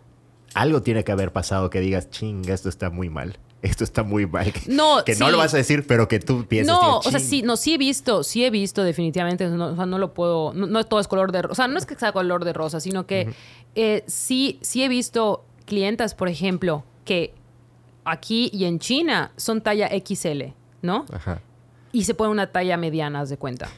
¿Me explico? Sí. Entonces, es como, wow, si tú te sientes cómoda, mis respetos. O sea, te admiro muchísimo por eso. ¿Me explico? ¿Por qué te estás riendo? Porque es, el- es un gordofóbico hecho y derecho. Claro que no. Y está a punto de decir que parece una salchicha embutida. O sea, pero ¿cómo le...? O sea, pero tienes que te- entender también... Es que entiendo perfectamente el discurso de turquesa, me parece muy bien, me parece muy bien, pero no puedes evitar decir, o sea, si sí te sientes cómoda, mis respetos, pero a los demás no nos estás haciendo sentir cómodos. Pero, eh, o sea, sí. Gordofobia. pe- Pero, en, en- ajá, en teoría, Ya digo, sé, no, no. es- A ver, no me vayan a linchar por estas cosas, güey. Augusto Sí. igual las dice, solo que sí quiere comportar chiste. Yo creo que por tu bien podrías cortar esta parte. Voy a sacar que me empiecen a escribir. ma- Esto es No, no, no. polémica. O sea, sí, hay, hay veces que sí te ves mal, ya sabes. Lo y, y- y- y entiendo. te lo digo, por tratar de, de ser una talla menor, o sea, por, por pertenecer a una talla menor, te pones... te No, y yo veo clientas así. Yo soy talla chica. Pásame, pásame una talla chica. Y yo estoy viendo que mi talla chica no le va a quedar. O no le va a quedar como la pieza debería de lucir. Ya sabes. Eh, pero insisto, yo contra la comodidad y la, y la autoestima de cada quien. De hecho, mientras más seguras se sientan, independientemente de la talla, es wow. O sea, oja- o sea, ojalá tuviera yo tu seguridad. ¿Me explico? Claro. O sea, ahí es el cliente siempre tiene la razón. Siempre. Pues no siempre, pero, Pero- en, ese, pero- en ese sentido sí. Sí. En ese sentido sí. Muy bien, vamos con tu siguiente canción, Mariel. La cuarta canción es País Tropical de Sergio Méndez.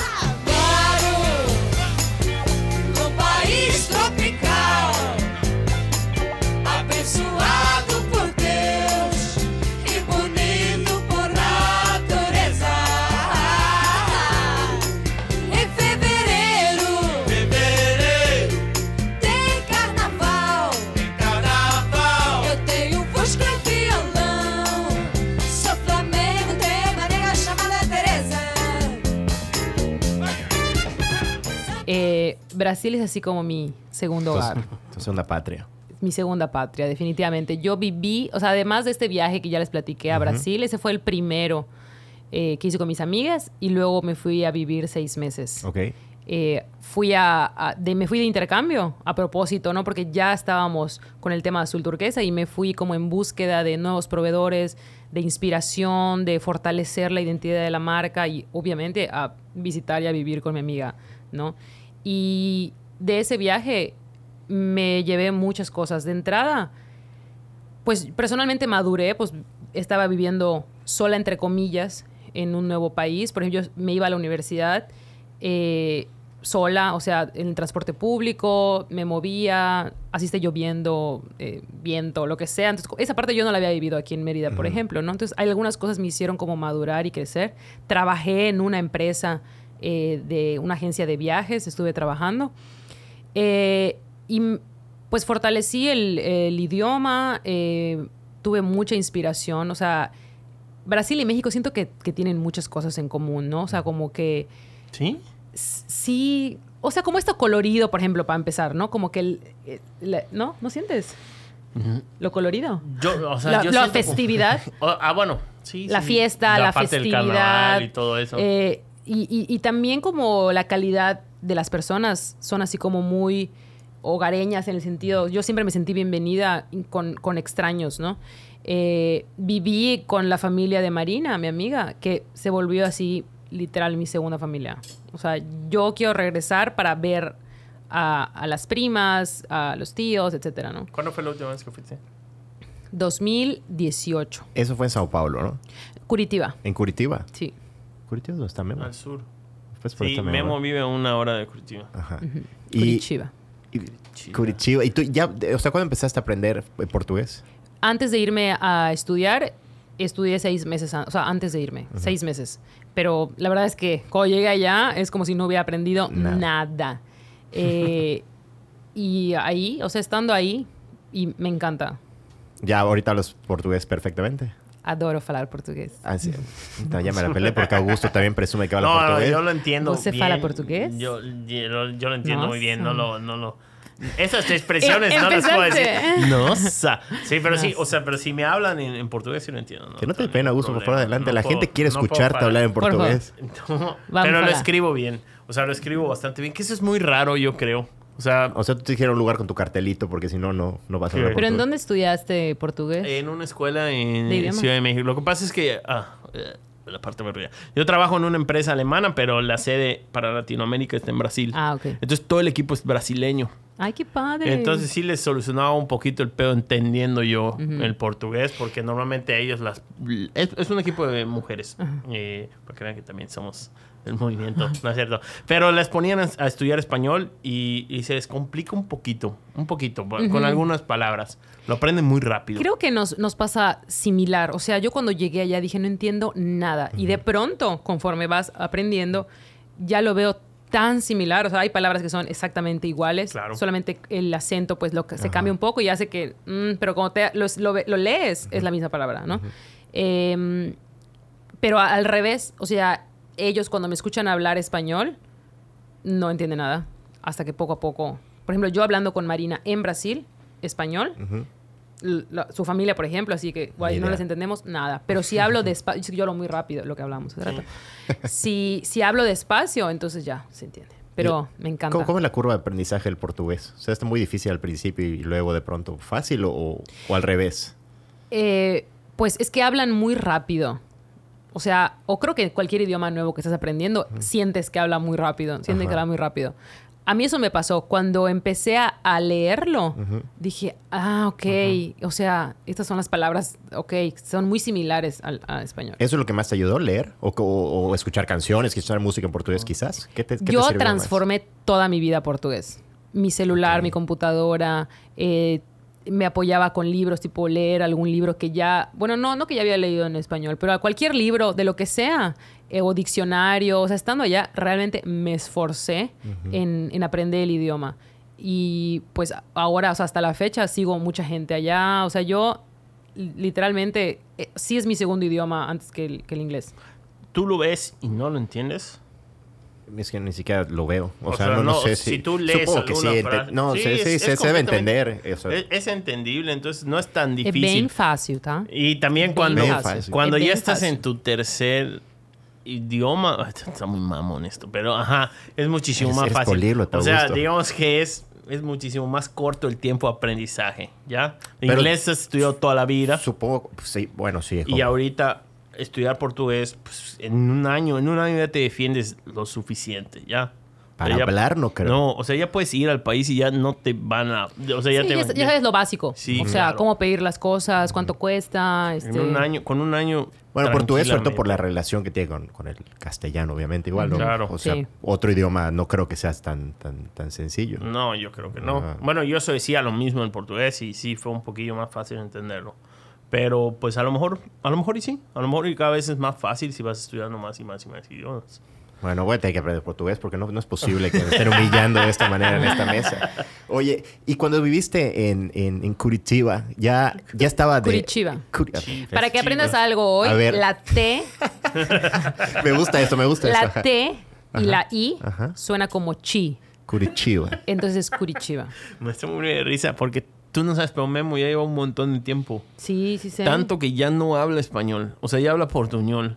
Y ellos le dicen sague, porque habla como sague. Ah, eh, si tú hablas con Memo, no, no le entiendes. Por ese motivo le decimos Sague, no por otro. ¿eh? No pienses que por otra razón. Pero por ese, por ese motivo le dicen sague y no se le entiende ni madre. ¿En serio? ¿Tú crees que te puede llegar a pasar? No. No, pues porque no me voy a ir a vivir allá. Pero incluso ¿Te irías a Marina. vivir allá? eh, en otra vida, sí. No, no sé si en esta, ¿Cómo pero en en otra, otra vida. vida?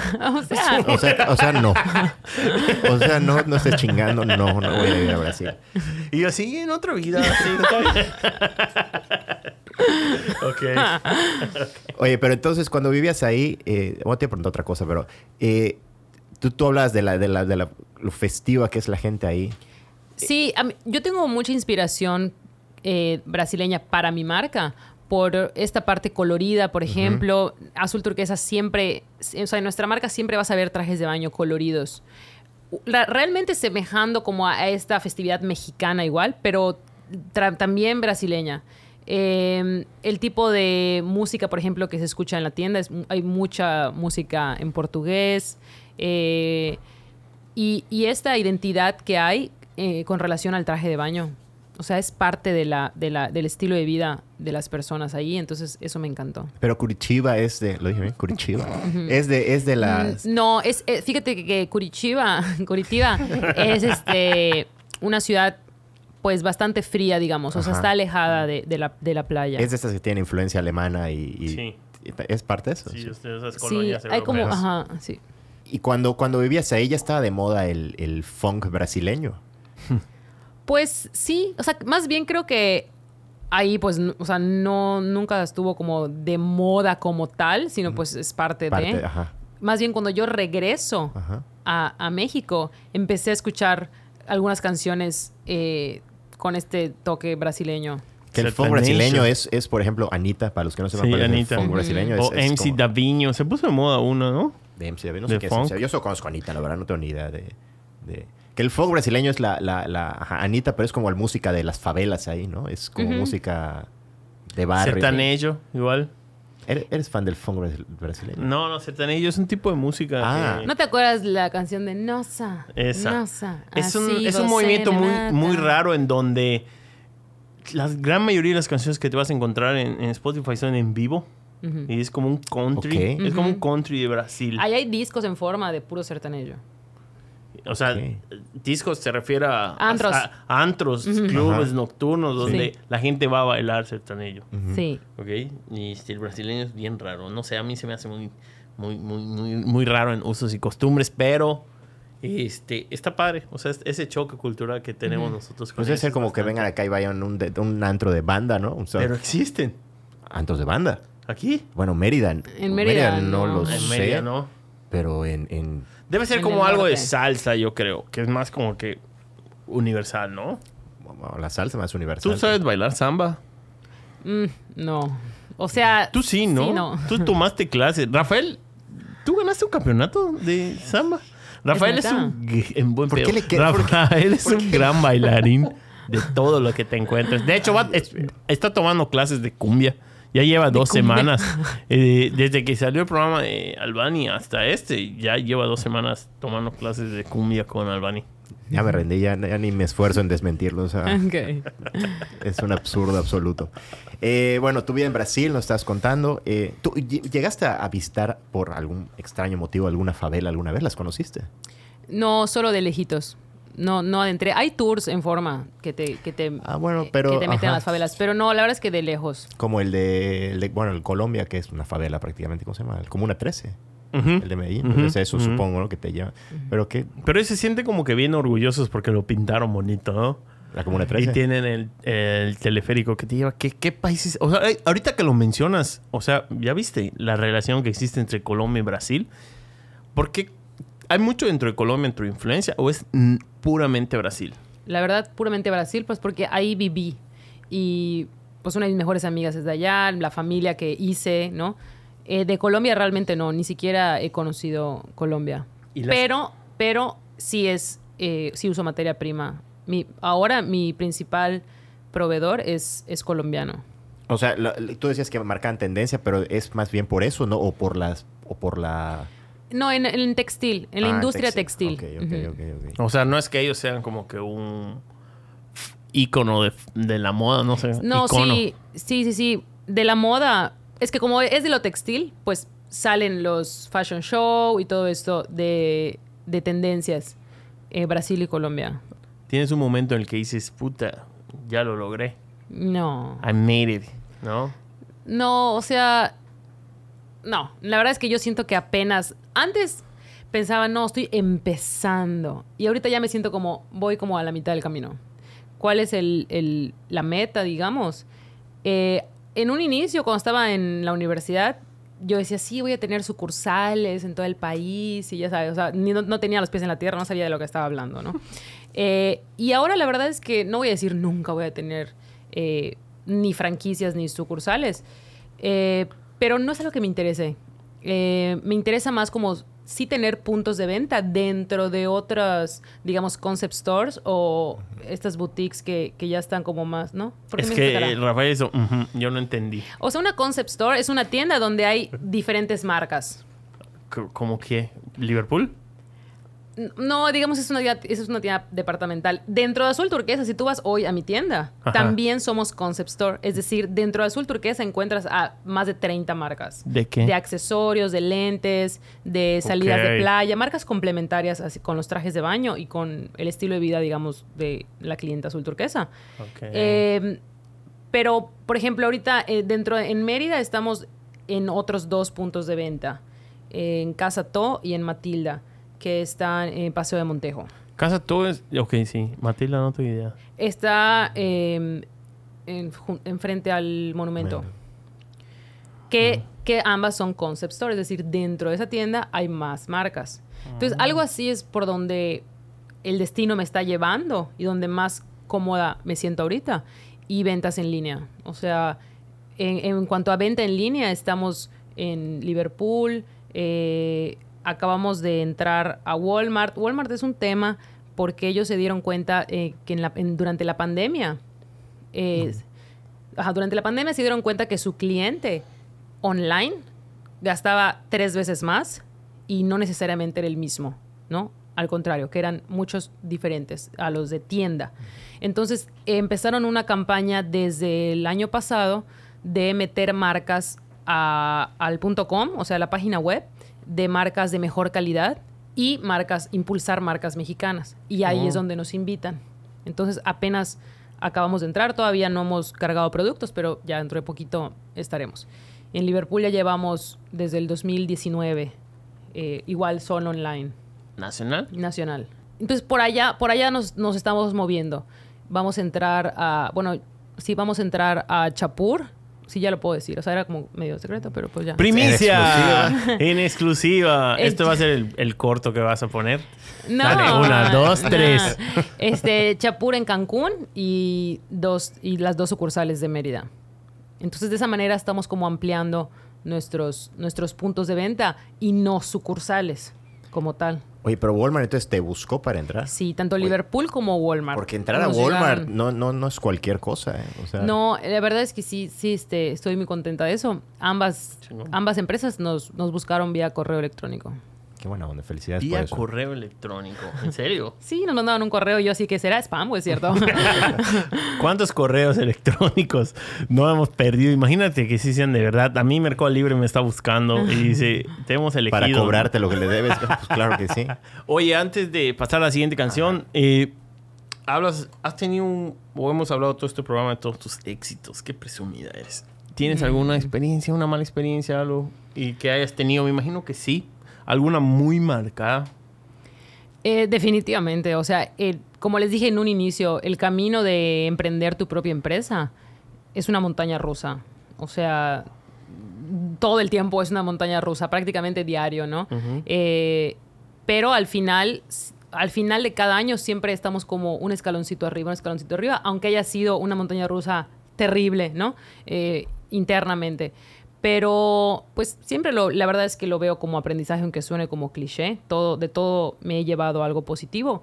Eh, lo más complejo que, que hemos vivido como marca, evidentemente fue la pandemia, pero o sea, nos fue- fuimos súper bendecidos, la verdad, porque eh, apenas cerraron todo, yo dije, ¿qué voy a hacer? Yo tenía en mente, la verdad, cerrar la tienda y cuando pase esto, pues buscar otro local, eh, volver a abrirla, ¿no? Nunca, nunca terminar la marca, pero sí dije, o sea, cuando vi que esto ve- ve- venía para largo, que no iban a ser 40 días, este, sí tuve como un momento de crisis de, ok, creo que vamos a tener que cerrar la tienda física, pero empezamos a hacer cubrebocas Ujú. eh, lavables y reutilizables. Y fuimos literal, yo creo que una de las primeras marcas locales que empezaron a ofrecer eso. Y aproveché la, audien- la audiencia que tenemos o que teníamos en ese momento y boom. ¿Siguen haciendo cubrebocas o ya no? Lo seguimos vendiendo en la tienda, pero pues ya cada vez son, cada vez obviamente son menos. Rafa es un gran consumidor de No, ese no, tipo no, de no, por eso- cubrebocas. no, no, no, es que... Que de cubre- de Digo- cubrebocas de diseñador, Eh, Rafael. a- a- apenas, empe- apenas empezó la pandemia, todo el mundo usaba eh, cubrebocas desechables. Claro. Ok, Entonces, Y para las contamina, empresas, ¿no? uno, contaminaban y era muy caro. Entonces, empezamos a hacer cubrebocas eh, para empresas. Vendíamos al público en general, o sea, indi- de venta individual, y, pero lo que nos hizo realmente subsistir eh, a principio, esos, esos meses, fue que empresas grandes nos, nos contrataron para todo su personal. Entonces, la verdad es que mi 2020, el inicio, o sea, el, ni- el inicio de la pandemia, los turnos en mi taller empezaban a las 2 de la mañana. O sea, todo el día había chamba, nada así de que... Qué bien. No hay nada de que... ah, yo no tuve ningún día de que, ay, voy a ver tele todo el día hoy, relax. O sea, no. Y, y como coincidió con que el ciclo terminó para ese equipo que estaba en ese momento, eh, por diferentes circunstancias ya, ya estábamos rotando. Me refiero al equipo de piso de venta, en Ok. tienda, ¿no? Eh, pues coincidió la pandemia con que, bueno, todo el mundo a sus casas, felices, gracias por participar. y, y yo me quedé sola. No dije en un inicio que mi mamá hoy es la directora de producción de Azul Turquesa. Desde un inicio. saludos. Saludos, mami. Eh, eh, y, y la empresa es como un poco familiar, o sea, no solamente por, por mi mamá y por mí, sino en la pandemia mi abuelita fue a vivir a mi casa y la pusimos a trabajar y hasta la fecha trabaja en Azul las- Turquesa. Y ahí le tenemos trabajando sin descanso. No, es la, es, es la, es la jefa ella, ¿eh? O sea, este, pero bueno, sí, eh, eso, eso fue un momento, pues, complicado en un inicio. Y también en el 2017 se presentó la oportunidad de una sociedad, entre comillas. ¿Por qué entre comillas? Porque era como... eh, no, nos, no fue una sociedad que involucraba a la marca completa, sino a la operación de ese año, ¿no? Era como, bueno, eh, esta persona puede ser que lo que traiga la empresa es vender en diferentes hoteles. O sea, era como hoteles de la. República Mexicana. Y yo concentrándome en el mercado local y en lo que ya el curso de la, de la empresa estaba teniendo en ese momento. Pero no funcionó. Entonces también fue un, un momento pues difícil como marca superar eso, ¿no? O sea, como que, ok, no funcionó, pero eso tiene que seguir. Entonces, ¿cómo le damos la vuelta y cómo nos reincorporamos eh, con el, con, en el ciclo, ¿no? Como empresa. ¿Y cuál, cuál crees que ha sido el momento más importante en la historia de Azul Turquesa para... como el, el paso más, más, más importante que han dado? ¿Cuándo fue? Pues yo creo que en la pandemia, esto que te, esto Sí. que te estoy comentando, que, que no solamente no cerramos la tienda, sino pudimos al final del 2020 remodelarla y nos permitió eh, crecer la tienda. Entonces ahorita ya habilitamos la planta alta, construimos el almacén, eh, como mejoramos la tienda. Entonces sí siento que, que visualmente para exterior, digamos, es como, oye, o sea, creciste en, Sí. en- en la pandemia. O sea, del 2020 al 21, al, al 21 hubo un crecimiento. Cuando en la avenida todo el mundo estaba cerrando sus locales, Sí. ¿no? Creo que ese fue el, el momento más importante donde invertimos literalmente todo nuestro dinero en esta nueva etapa de azul turquesa. Y empezamos a, a fortalecer el tema de concept store, es decir, dar lugar a marcas locales y nacionales que se puedan vender dentro de azul turquesa. Entonces ahí nace como otro modelo de negocio porque rentamos los espacios y además le damos oportunidad eh, a otras marcas y a nuestras clientas de, de encontrar todo en un solo lugar. Eso está bueno. Y está bueno lo que dices eso de que en el momento más difícil es cuando realmente crees en tu proyecto y, y sabes que estás comprometido con esto al Sí, final. yo en ningún momento de, de la pandemia pensé en, en que se terminara, se iba a terminar azul turquesa y yo tenía que empezar de cero. En ningún momento. Fue como, bueno, quizá la tienda física tenga que cerrar por esta etapa y pues regresaremos. Yo estuve buscando otros locales incluso, pero cuando empezó los cubrebocas se disparó. Te mantuvo el negocio eso. Sí, varios Oye, meses. pues toda la gente se fue a vivir a la playa, no toda la gente, pero ¿cuánta gente se fue a vivir a la playa? Sí, deberían eso, estar. eso, eso, eso también nos ayudó muchísimo. Te estoy hablando de marzo, abril y mayo. Esos tres meses fueron donde los cubrebocas nos, nos hicieron sobrevivir por completo, ¿no? Y a partir de mayo, que yo creo que la gente dijo que, bueno, no se acabó el mundo, eh, Sí. ahí, ahí estamos, ¿no? O sea, como que ya conocíamos un poco más de la pandemia. Mucha gente se fue a vivir a la playa, empezaron las ventas en línea a reactivarse y aquí en tienda cuando, cuando quitaron el semáforo rojo, yo empecé a atender a mis clientas de manera personal. Ya con- con cita, ¿no? Ajá. hacíamos citas y literalmente yo tenía mi agenda llena, o sea, llena. Todo, todo julio, todo agosto, tuve agenda llena de citas individuales, de gente que se iba a la playa o se iba eh, cerquita por acá o para su casa, o sea, entonces sí, sí nos ayudó mucho. Qué chido. Mariel, vamos con tu quinta canción. Quinta y última. Sí.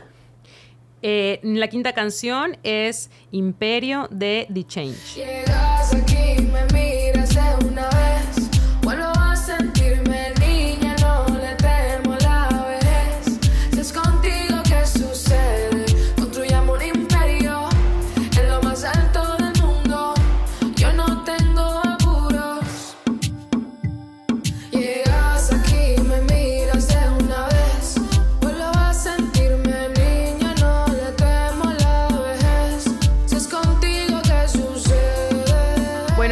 Change es un eh, es una chava, vamos a decirle un, un- un artista eh, relativamente nueva que conozco.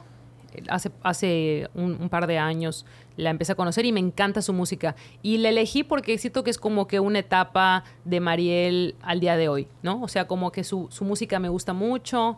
eh, siento que es como la versión actual de Mariel. Aunque me sigue gustando Alejandro Sanz, me sigue gustando la música brasileña, pero como que son etapas de vida.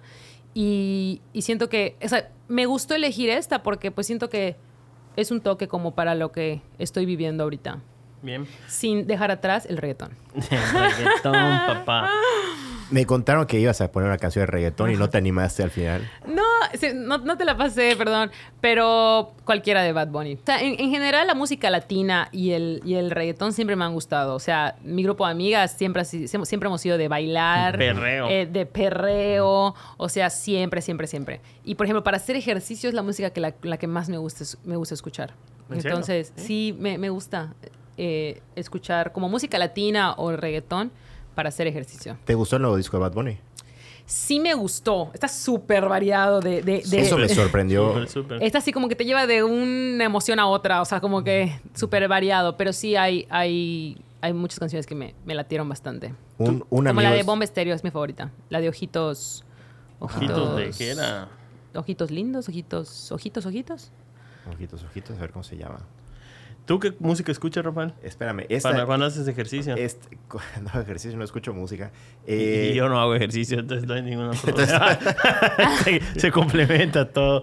Eh, ¿Cómo se llama esa de eh, los- es que, ojitos lindos. Ojitos. Pero es un amigo me dijo, el- en, la, en tal fiesta voy a poner esta canción de Bad Bunny, el nuevo disco, hasta que me canse. Tienes que escuchar. Eh, Ok, la puse antes para ver qué, qué onda. Y me sorprendió que era un merengue. Sí. Ah, sí, sí, sí, sí. sí, un sí, merengue, o sea, sí. La segunda del disco, ¿no? eh, después de la playa, Después sí. de la playa. Y luego puse otra y era, creo que Un hay una de una reggae. de bossa Sí, nova. hay una de reggae igual. Sí. Sí, Claro. entonces no he escuchado todo el disco, pero lo que escuché me, me pareció interesante que Bad Bunny se meta a... A mí me encanta esa parte creativa como artista, que él le vale. O sea, él dice, soy Bad Bunny y hago lo que quiera. O sea, y, y ahí está todo el mundo. Y la poca trayectoria que tiene ese cabrón es lo impresionante y lo muy famoso que es. Ser el, el- el artista de reggaetón más famoso Pues, hoy en Es día, el ¿no? artista más escuchado del mundo. Ajá, este último disco creo que rompió así como que todos los récords. ¿Cuánta gente de- lo escucha al mes en Spotify? ¿A ¿Cuánta, cuánta, cuánta, cuánta Ah, ya lo vi, ya lo vi, ya lo vi. ¿Ya lo viste? ¿Ya te lo sabes? Ya es, es trampa. Sí, como 500 millones. No, le, le tienes mucho afecto. Ah, Tampoco es perdón, para 5 tanto. o 5. Te- No, ahora- yo ahora yo fue- me voy para quedas 50 millones, 30, 30 Ajá. millones de personas. 55 millones de personas. Chingo de gente. Sí, sí Algún día 500 llegaré. millones me fui, me fui a otro mundo. ¿Cuánta gente Ajá. tendrá Spotify? No creo que tanta. Pero para que estos cab- o sea, 50 personas, di- 50 millones de personas distintas puta, Al mes. la capacidad que tiene para conectar con la gente. Sí. Oye, Mariel, ya hemos hablado en este curso de emprendedurismo. ¿Cómo se llama? Emprendedu- Emprendedurismo. Emprendedurismo. Va, que fue un buen curso. La verdad, siempre yo trato de sacarle a los podcasts que yo escucho, aunque sean de comedia, dos o tres tips que he podido aplicar a mi parte laboral, igual, o a mi parte de, no humana, pero principalmente a mi parte laboral. Pero este ha sido un muy buen podcast para eso, la verdad. Qué bueno. Eh, mucha, yo creo que mucha gente si quiere y si lo desea le va, le va a gustar esa parte. Pero también sabemos que tú tienes otro tipo de aficiones, otro tipo de gustos. Ya lo habíamos escuchado en el podcast anterior y, y- y de que tienes una cierta inclinación hacia toda esta parte de la naturaleza, salvar perritos y todo Sí. eso. Eh, Y- Diego dice que yo soy secuestradora de perros. Sí. Porque yo lo veo, ve- veo un perro en la calle y yo lo subo a mi coche. Y me ha pasado que resulta que vivía, en- el vivía perro no quiera, yo lo subo. Yo pienso que están perdidos y yo los subo a mi coche. Robándose Y- perro. No, eh, secuestrando. Porque resulta que una vez lo hice y el perro vivía en esa casa. O sea, en esa casa. Entonces pidieron rescate y todo. Y, cuando lo entregamos era aquí. ¿De aquí la agarré? O literal. Entonces Diego me apoda que soy secuestradora de perros. la secuestra. Sí. Este, hacia eso iba. ¿De dónde viene? ¿Cómo ¿Cuándo inició? Y si lo vas a dejar. Y si crees que puede haber alguna manera de unir tu marca a todo esto. Sí, bueno, yo sí tengo una debilidad por los animales en general, pero por los perros. O sea, me, me, me encantan, me encantan los perros. Porque te, te sigues riendo. Sí, de que no me risa. De aquí lo agarré.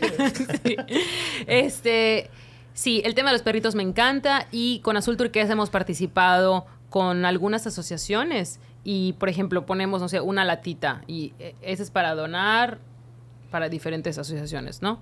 Eh, participamos, por ejemplo, con Sanando Patitas y hacen un giveaway, entonces yo te doy, no sé, dos trajes de baño para tu audiencia y, y tú, este, hazla, ¿no?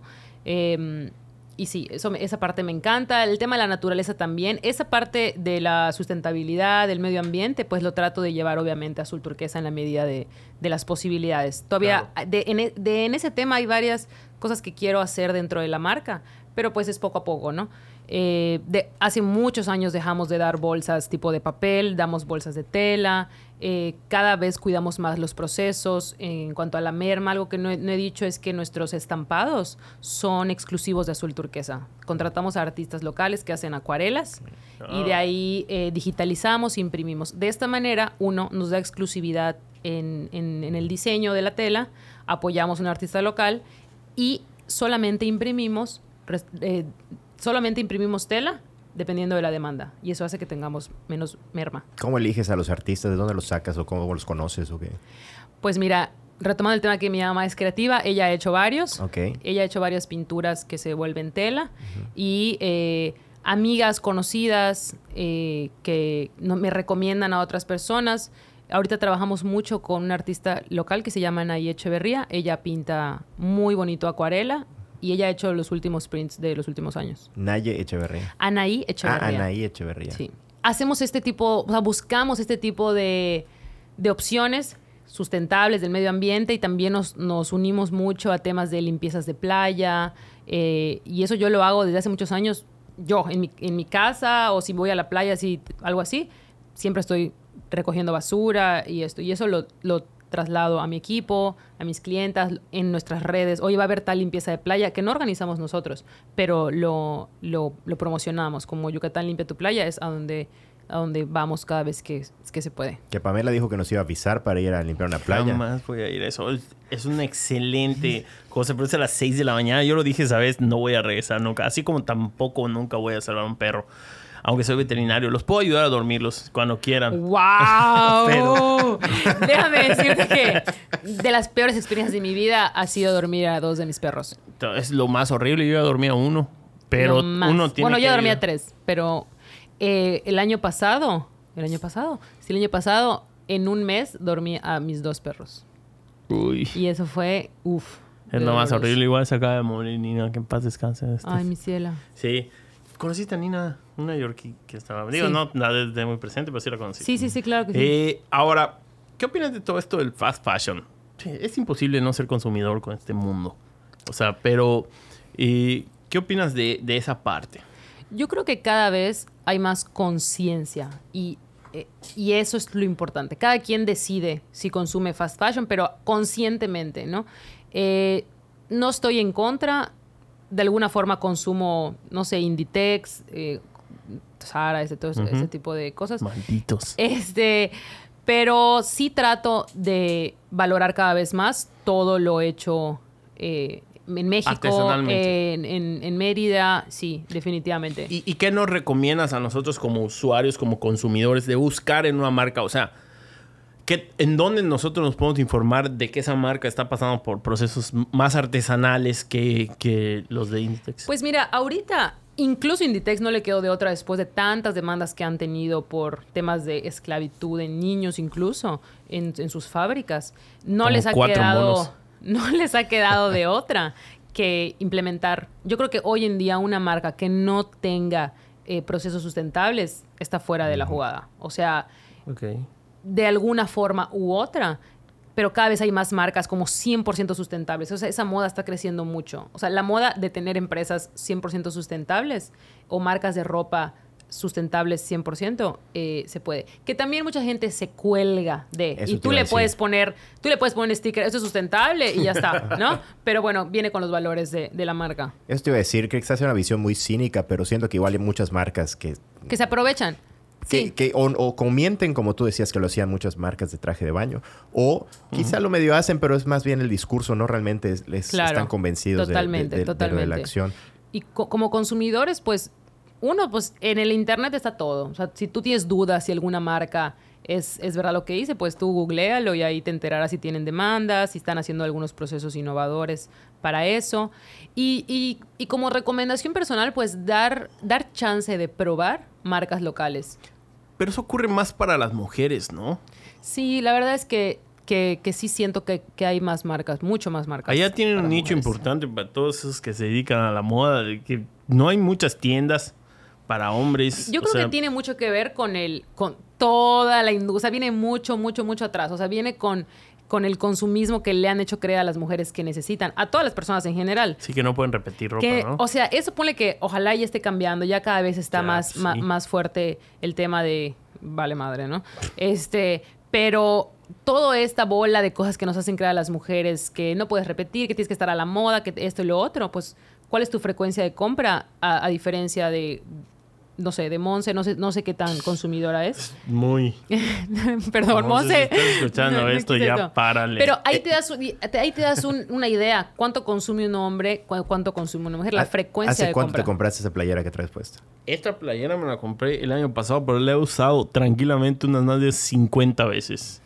Y, Se nota, y claro, es que varios se días nota. seguidos. O sea, no tengo ningún problema. Sin lavarla. Es que, Entonces, por eso, si yo fuera una marca que vendiera, eh, no sé, playeras para hombres, pues tengo que pensar en otras cosas, porque la frecuencia de compra no es tan alta como la de una mujer. Incluso en los trajes de baño, antes tú tenías un traje, o sea, la mujer, las mujeres, teníamos uno o dos trajes de baño para, estoy hablando de secundaria, ¿no? Prepa. Ahora, con todo el consumismo, pues ya te hacen creer ¿Qué, ¿Qué aportación tiene Azul Turquesa en este tema? Yo te garantizo que tu traje de baño te va a durar fácil. De entrada, cinco años si lo cuidas bien. Yo tengo trajes de baño que los tengo hace nueve años, que si los cuidas bien, te duran.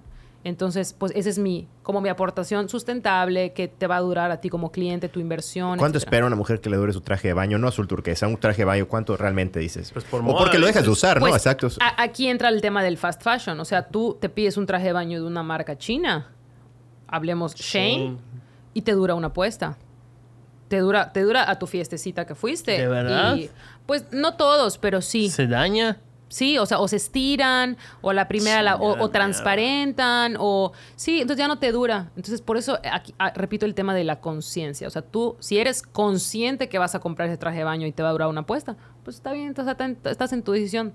Pero, pues estamos aportando a la contaminación, etcétera, etcétera. Claro, malditos perros. Una última pregunta, María, que tú eres una experta en, en- en- ¿Qué opinas de que... de... de de las chiqueras en los hombres cuando van a la ¿Qué? Rafael. Yo le iba a preguntar, yo le iba a preguntar, esa de pregunta, del 1 al 10, ¿qué tan, hor- qué, qué tan terrible están las chiqueras de los hombres? A mí, personalmente, no me importa. ¿Te gusta? No. Me, me, me da exactamente igual, la neta. ¿Sí? La neta. O sea... Y, y- y eso me lleva a, a otra pregunta. Vamos a, espérate, vamos a poner un- ahora la encuesta en, en nuestras Sí. redes sociales. En nuestras redes soy, sociales. en- en- ah, claro, en la playa. Soy team chiquera 100%. Pero muy. y, o y sea, tú, tú eres anti chiquera. Yo soy anti. Tal vez los cuerpos tienen que ver, no sé. Pero no, no porque hay veces No, no, que no, veo cuerpos grandes con Shakira y digo, "Oh, se ve, se ve swag. Pero, puta, Rafael no puede. O sea, pisa la playa y sus mangas se caen. y se queda con su Shakira todo el tiempo. O sea, así es Rafael. No sé por qué para él significa tener. Chiquera para la gente que la nos ve en otro lado son las camisetas que no tienen mangas. No sé cómo se llama. ¿Sport? mangas. ¿Tipo sport? Sí, una como las de básquetbol. Ándale. Pero igual hay distintos tipos de chiquera. Hay que aclarar. Eso es importante. Qué bueno Ajá. que lo aclaras, porque Sí. ahí sí, ahí sí te puedo decir. Sí, mm, sí, sí, sí. O sea, las chiqueras esas que son como completas las odio. O sea, como... como como... Hay unas que son como unas blusitas, ¿no? Que tienen como el tirante y como más mamey. Ah, no, no, bueno, esas ni las tomo en cuenta. Sí. O sea, las que son como un sport de básquetbol normal, esas, es- esas también, chicos. Es- les puedo decir que es- Todo el mundo odia las, chi- las chiqueras. Chiqueras. No, no esté ahí para que diga chi. Todo el mundo odia las chiqueras, pero, pero la- esas que son completas, ya sabes que la manga te llega hasta... No hasta tengo nada en contra, sinceramente. Deberías de sacar tu marca de traje de baño. De chiqueras. Yo sería tu cliente número uno. Y de chiquera, obviamente tiene que venir traje de baño con, Con la chiquera. chiquera. La verdad es que eh, cuando saquemos nuestra línea de calzoneras, eh, en realidad va a ser más como la línea Family Swim. Es decir, va a ir dirigido A una familia. a la familia, pero cualquier persona puede ir, tenga familia o no. Me, me refiero porque la- mis clientas mujeres son las que están pidiendo o demandando el tema de mamá e hija, pero oye, no tienes para mi niño, oye, no tienes para mi esposo, mi novio, lo que sea. Entonces, eh, nuestras, o sea, todo lo que hacemos va porque nos los está demandando nuestro, nuestro y mercado. puede Vi que llegar a subiste- ser... Perdón, perdón, perdón. No, no, adelante. No, no, no, adelante. gusto, de No. ninguna manera. Puede llegar, a... puede llegar a ser incómodo el proceso de compra de la mujer que hay un hombre. ¿En la, en la tienda? Eh, sí. Y, y- para mí también, sinceramente. Eh, cuando hay una mujer, cu- cuando tenemos clientas en los probadores y van acompañadas de un hombre y hay otra clienta, le pedimos al caballero que por favor espere. O sea, no dentro del área de probadores, porque tenemos como una salita y todo. Afuera, o sea, 100% Ah, afuera. claro. Pero si no hay nadie, adelante. O sea. Ajá, pero si vendieras ropa, pues también complicaría Por, esa por- parte. por eso tampoco lo he hecho, porque sí tendría que tener como un probador Claro. de hombres independiente 100%. Vi que hiciste una encuesta en, en- en tu, en tu página de Instagram de le preguntabas a tus clientes que si estaban a favor de, de machear el atuendo con sus con sus parejas, parejas, o no. ajá. ¿Cuál fue el resultado? Positivo. La mayoría dijo que sí lo. O sea, no recuerdo cómo era bien la pregunta, pero era como: ¿usarías o te gustaría hacer match con, con tu pareja? Eh, y la mayoría votó que sí. ¿Y la respuesta fue mayoritariamente mujeres o de hombres? ¿O igual? Es que mi audiencia es. Es pura mujer. sí, o sea, sí tengo hombres ahí que están socheando. este, pero poquitos. Y yo los bloqueo. un comentario así que. Ah, que- eh, ¿Te hacen ah, comentar- qué, bueno. yo- Era lo que yo quería decir que me, que me quedaron viendo así feo. De cuando yo dije que, o sea, si, si has tenido malas experiencias así con cabrones que entran a ver a No, no, modelos. no, no, no, no, no, no, definitivamente no. Eh, o sea, en, en la tienda física, afortunadamente no hemos tenido ningún No, no, no, tema. en redes sociales. En redes, sí, o sea, sí escriben hombres así de que... ah, Roger, ya párale, por favor. no, pero enseguida te das cuenta que, que no es, o sea, tipo, no sé, que son hombres que nada que ver. O sea, que no es de que hoy aplaudo tu trabajo, sino están refiriéndose a la mujer que están viendo. Y yo, o sea, bloquear es mi deporte favorito. O sea, bloquear ¿En hombres. serio? O sea, si hay muchos. No tantos, la verdad, pero sí algunos. Sí. Cada vez, cada vez creo que menos, pero a mí me encanta bloquearlos. O Qué sea, estúpido, o sea, ¿qué esperan? Además, es una página de la tienda. No sí, entiendo no, qué esperan. exacto, porque creen que, o sea, le hablan como a la Como- persona o sea, que ¿qué está. creen? Ah, fíjate que tenemos estas fotos también para ti. No, o sea, son idiotas. Pero es, es que hay, hay muchos memes de eso, ¿no? De gente que, o sea, bueno, pues siempre ponen que son boomers, que creen que, que le escriben a páginas de, de- de negocios, así como si estuvieran ligando a alguien y que, señor, somos una tienda, o sea, como- Sí, no, no, no. La verdad es que no son muchos, pero cada vez que pasa, eh, yo cuido mucho la parte digital. O sea, es algo que yo todavía no he querido soltar. Sí trabajamos con agencia eh, para las campañas, para algo específico, pero en el día a día yo tengo el control de las, de las redes. ¿Todavía te da chance de hacer eso? mucho. Pues he soltado muchas otras cosas para poder hacerlo. Tengo apoyo. O sea, si tú preguntas cuánto cuesta este traje de baño, Claro. no necesariamente lo voy a contestar yo, Sí, pero sí, estoy siempre al pendiente de todas las preguntas que llegan, de los comentarios, este, siempre. Que, la verdad, muchísimas gracias por venir. La... Qué chingona, la verdad. O sea, digo, Yes. cuando platicas con alguien que está tan tan adentro de su negocio, porque hay muchos empresarios ahorita, estamos como que muy de moda ser empresario, pero ya o 12 a- emprendedor, emprendedor. O emprendedores. Sí, el tema de emprendedores, sí. No sé si ahorita ya la gente empezó a recapacitar, no sé cómo está la onda. pero antes de la pandemia me invitaban mucho a, a la- a algunas universidades a hablar o a, o a preparatorias para que van a entrar a la universidad y todo el mundo quería emprender. Y es así como que... No tiene idea de lo que están no- diciendo. no no, te metas, que no te metas. sí. No, es cierto. Sí, sí tiene muchas partes... eh, bueno, no muchas partes. Al final realmente vale la pena, por eso lo sigo haciendo. Pero como les dije en, un- en algún punto, es un camino solitario y, y, si no- y, por ejemplo, a mí la parte, la no tan cool es que tengo temas de estrés, tengo te- temas de ansiedad, que estoy trabajando todo el tiempo en eso, ¿no? Claro. Porque si sientes que es demasiado, ¿no? Es, es como la punta del iceberg, nada más ves lo que Claro, en es redes decir, nadie ve eso. nadie Detrás ve hay, eso. un- hay años de chinga que empezaron a los 19 años y puta, que, que, que no te fijas y crees, ah, puta, que de la noche a la mañana lo hizo, y, pero... y- y la verdad es que sí, yo veo, yo, yo reconozco que el crecimiento de azul turquesa para mis ojos ha sido lento. Eh, hoy en día ves que unas em- empresas en tres años ya, uf, ya dieron la vuelta tres veces. También cuando yo empecé, el Facebook acababa de empezar. Ajá. Yo, yo abrí mi Facebook personal por abrir el Facebook de Azul Turquesa.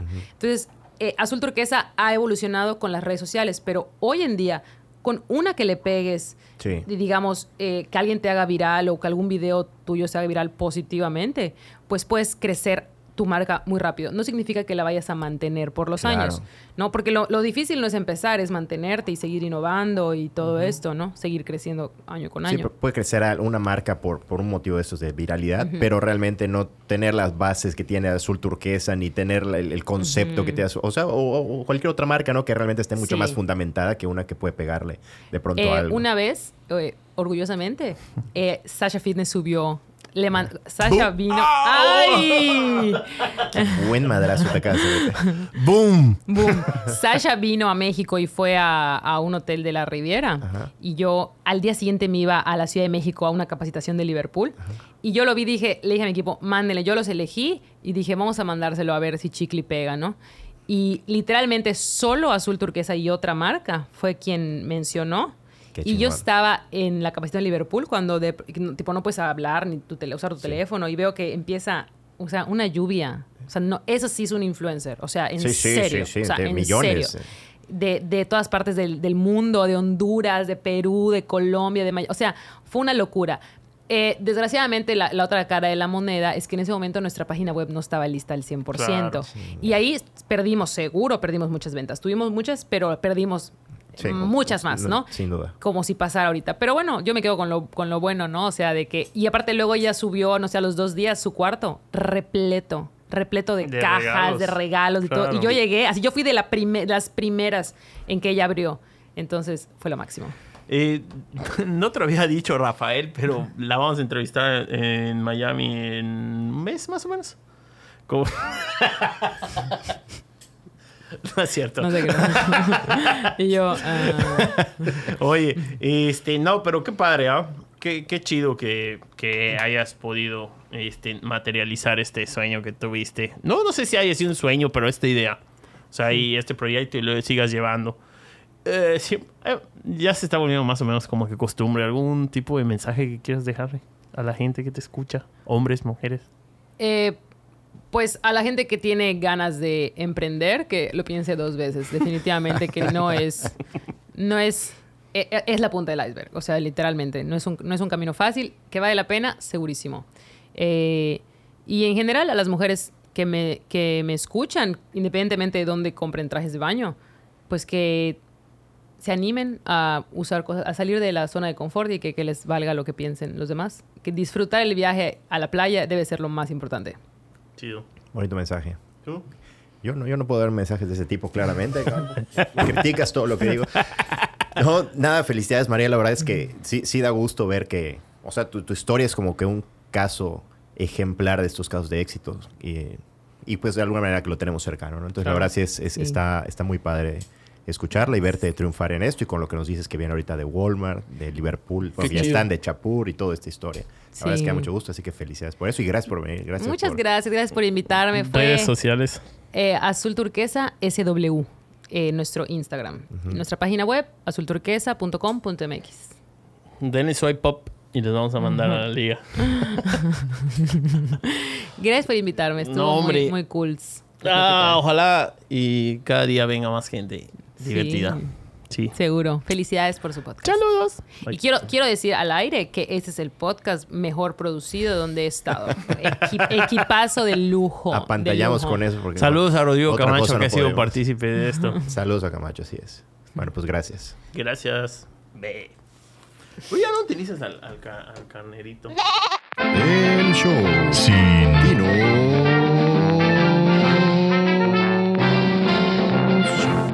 con Guto y Capel.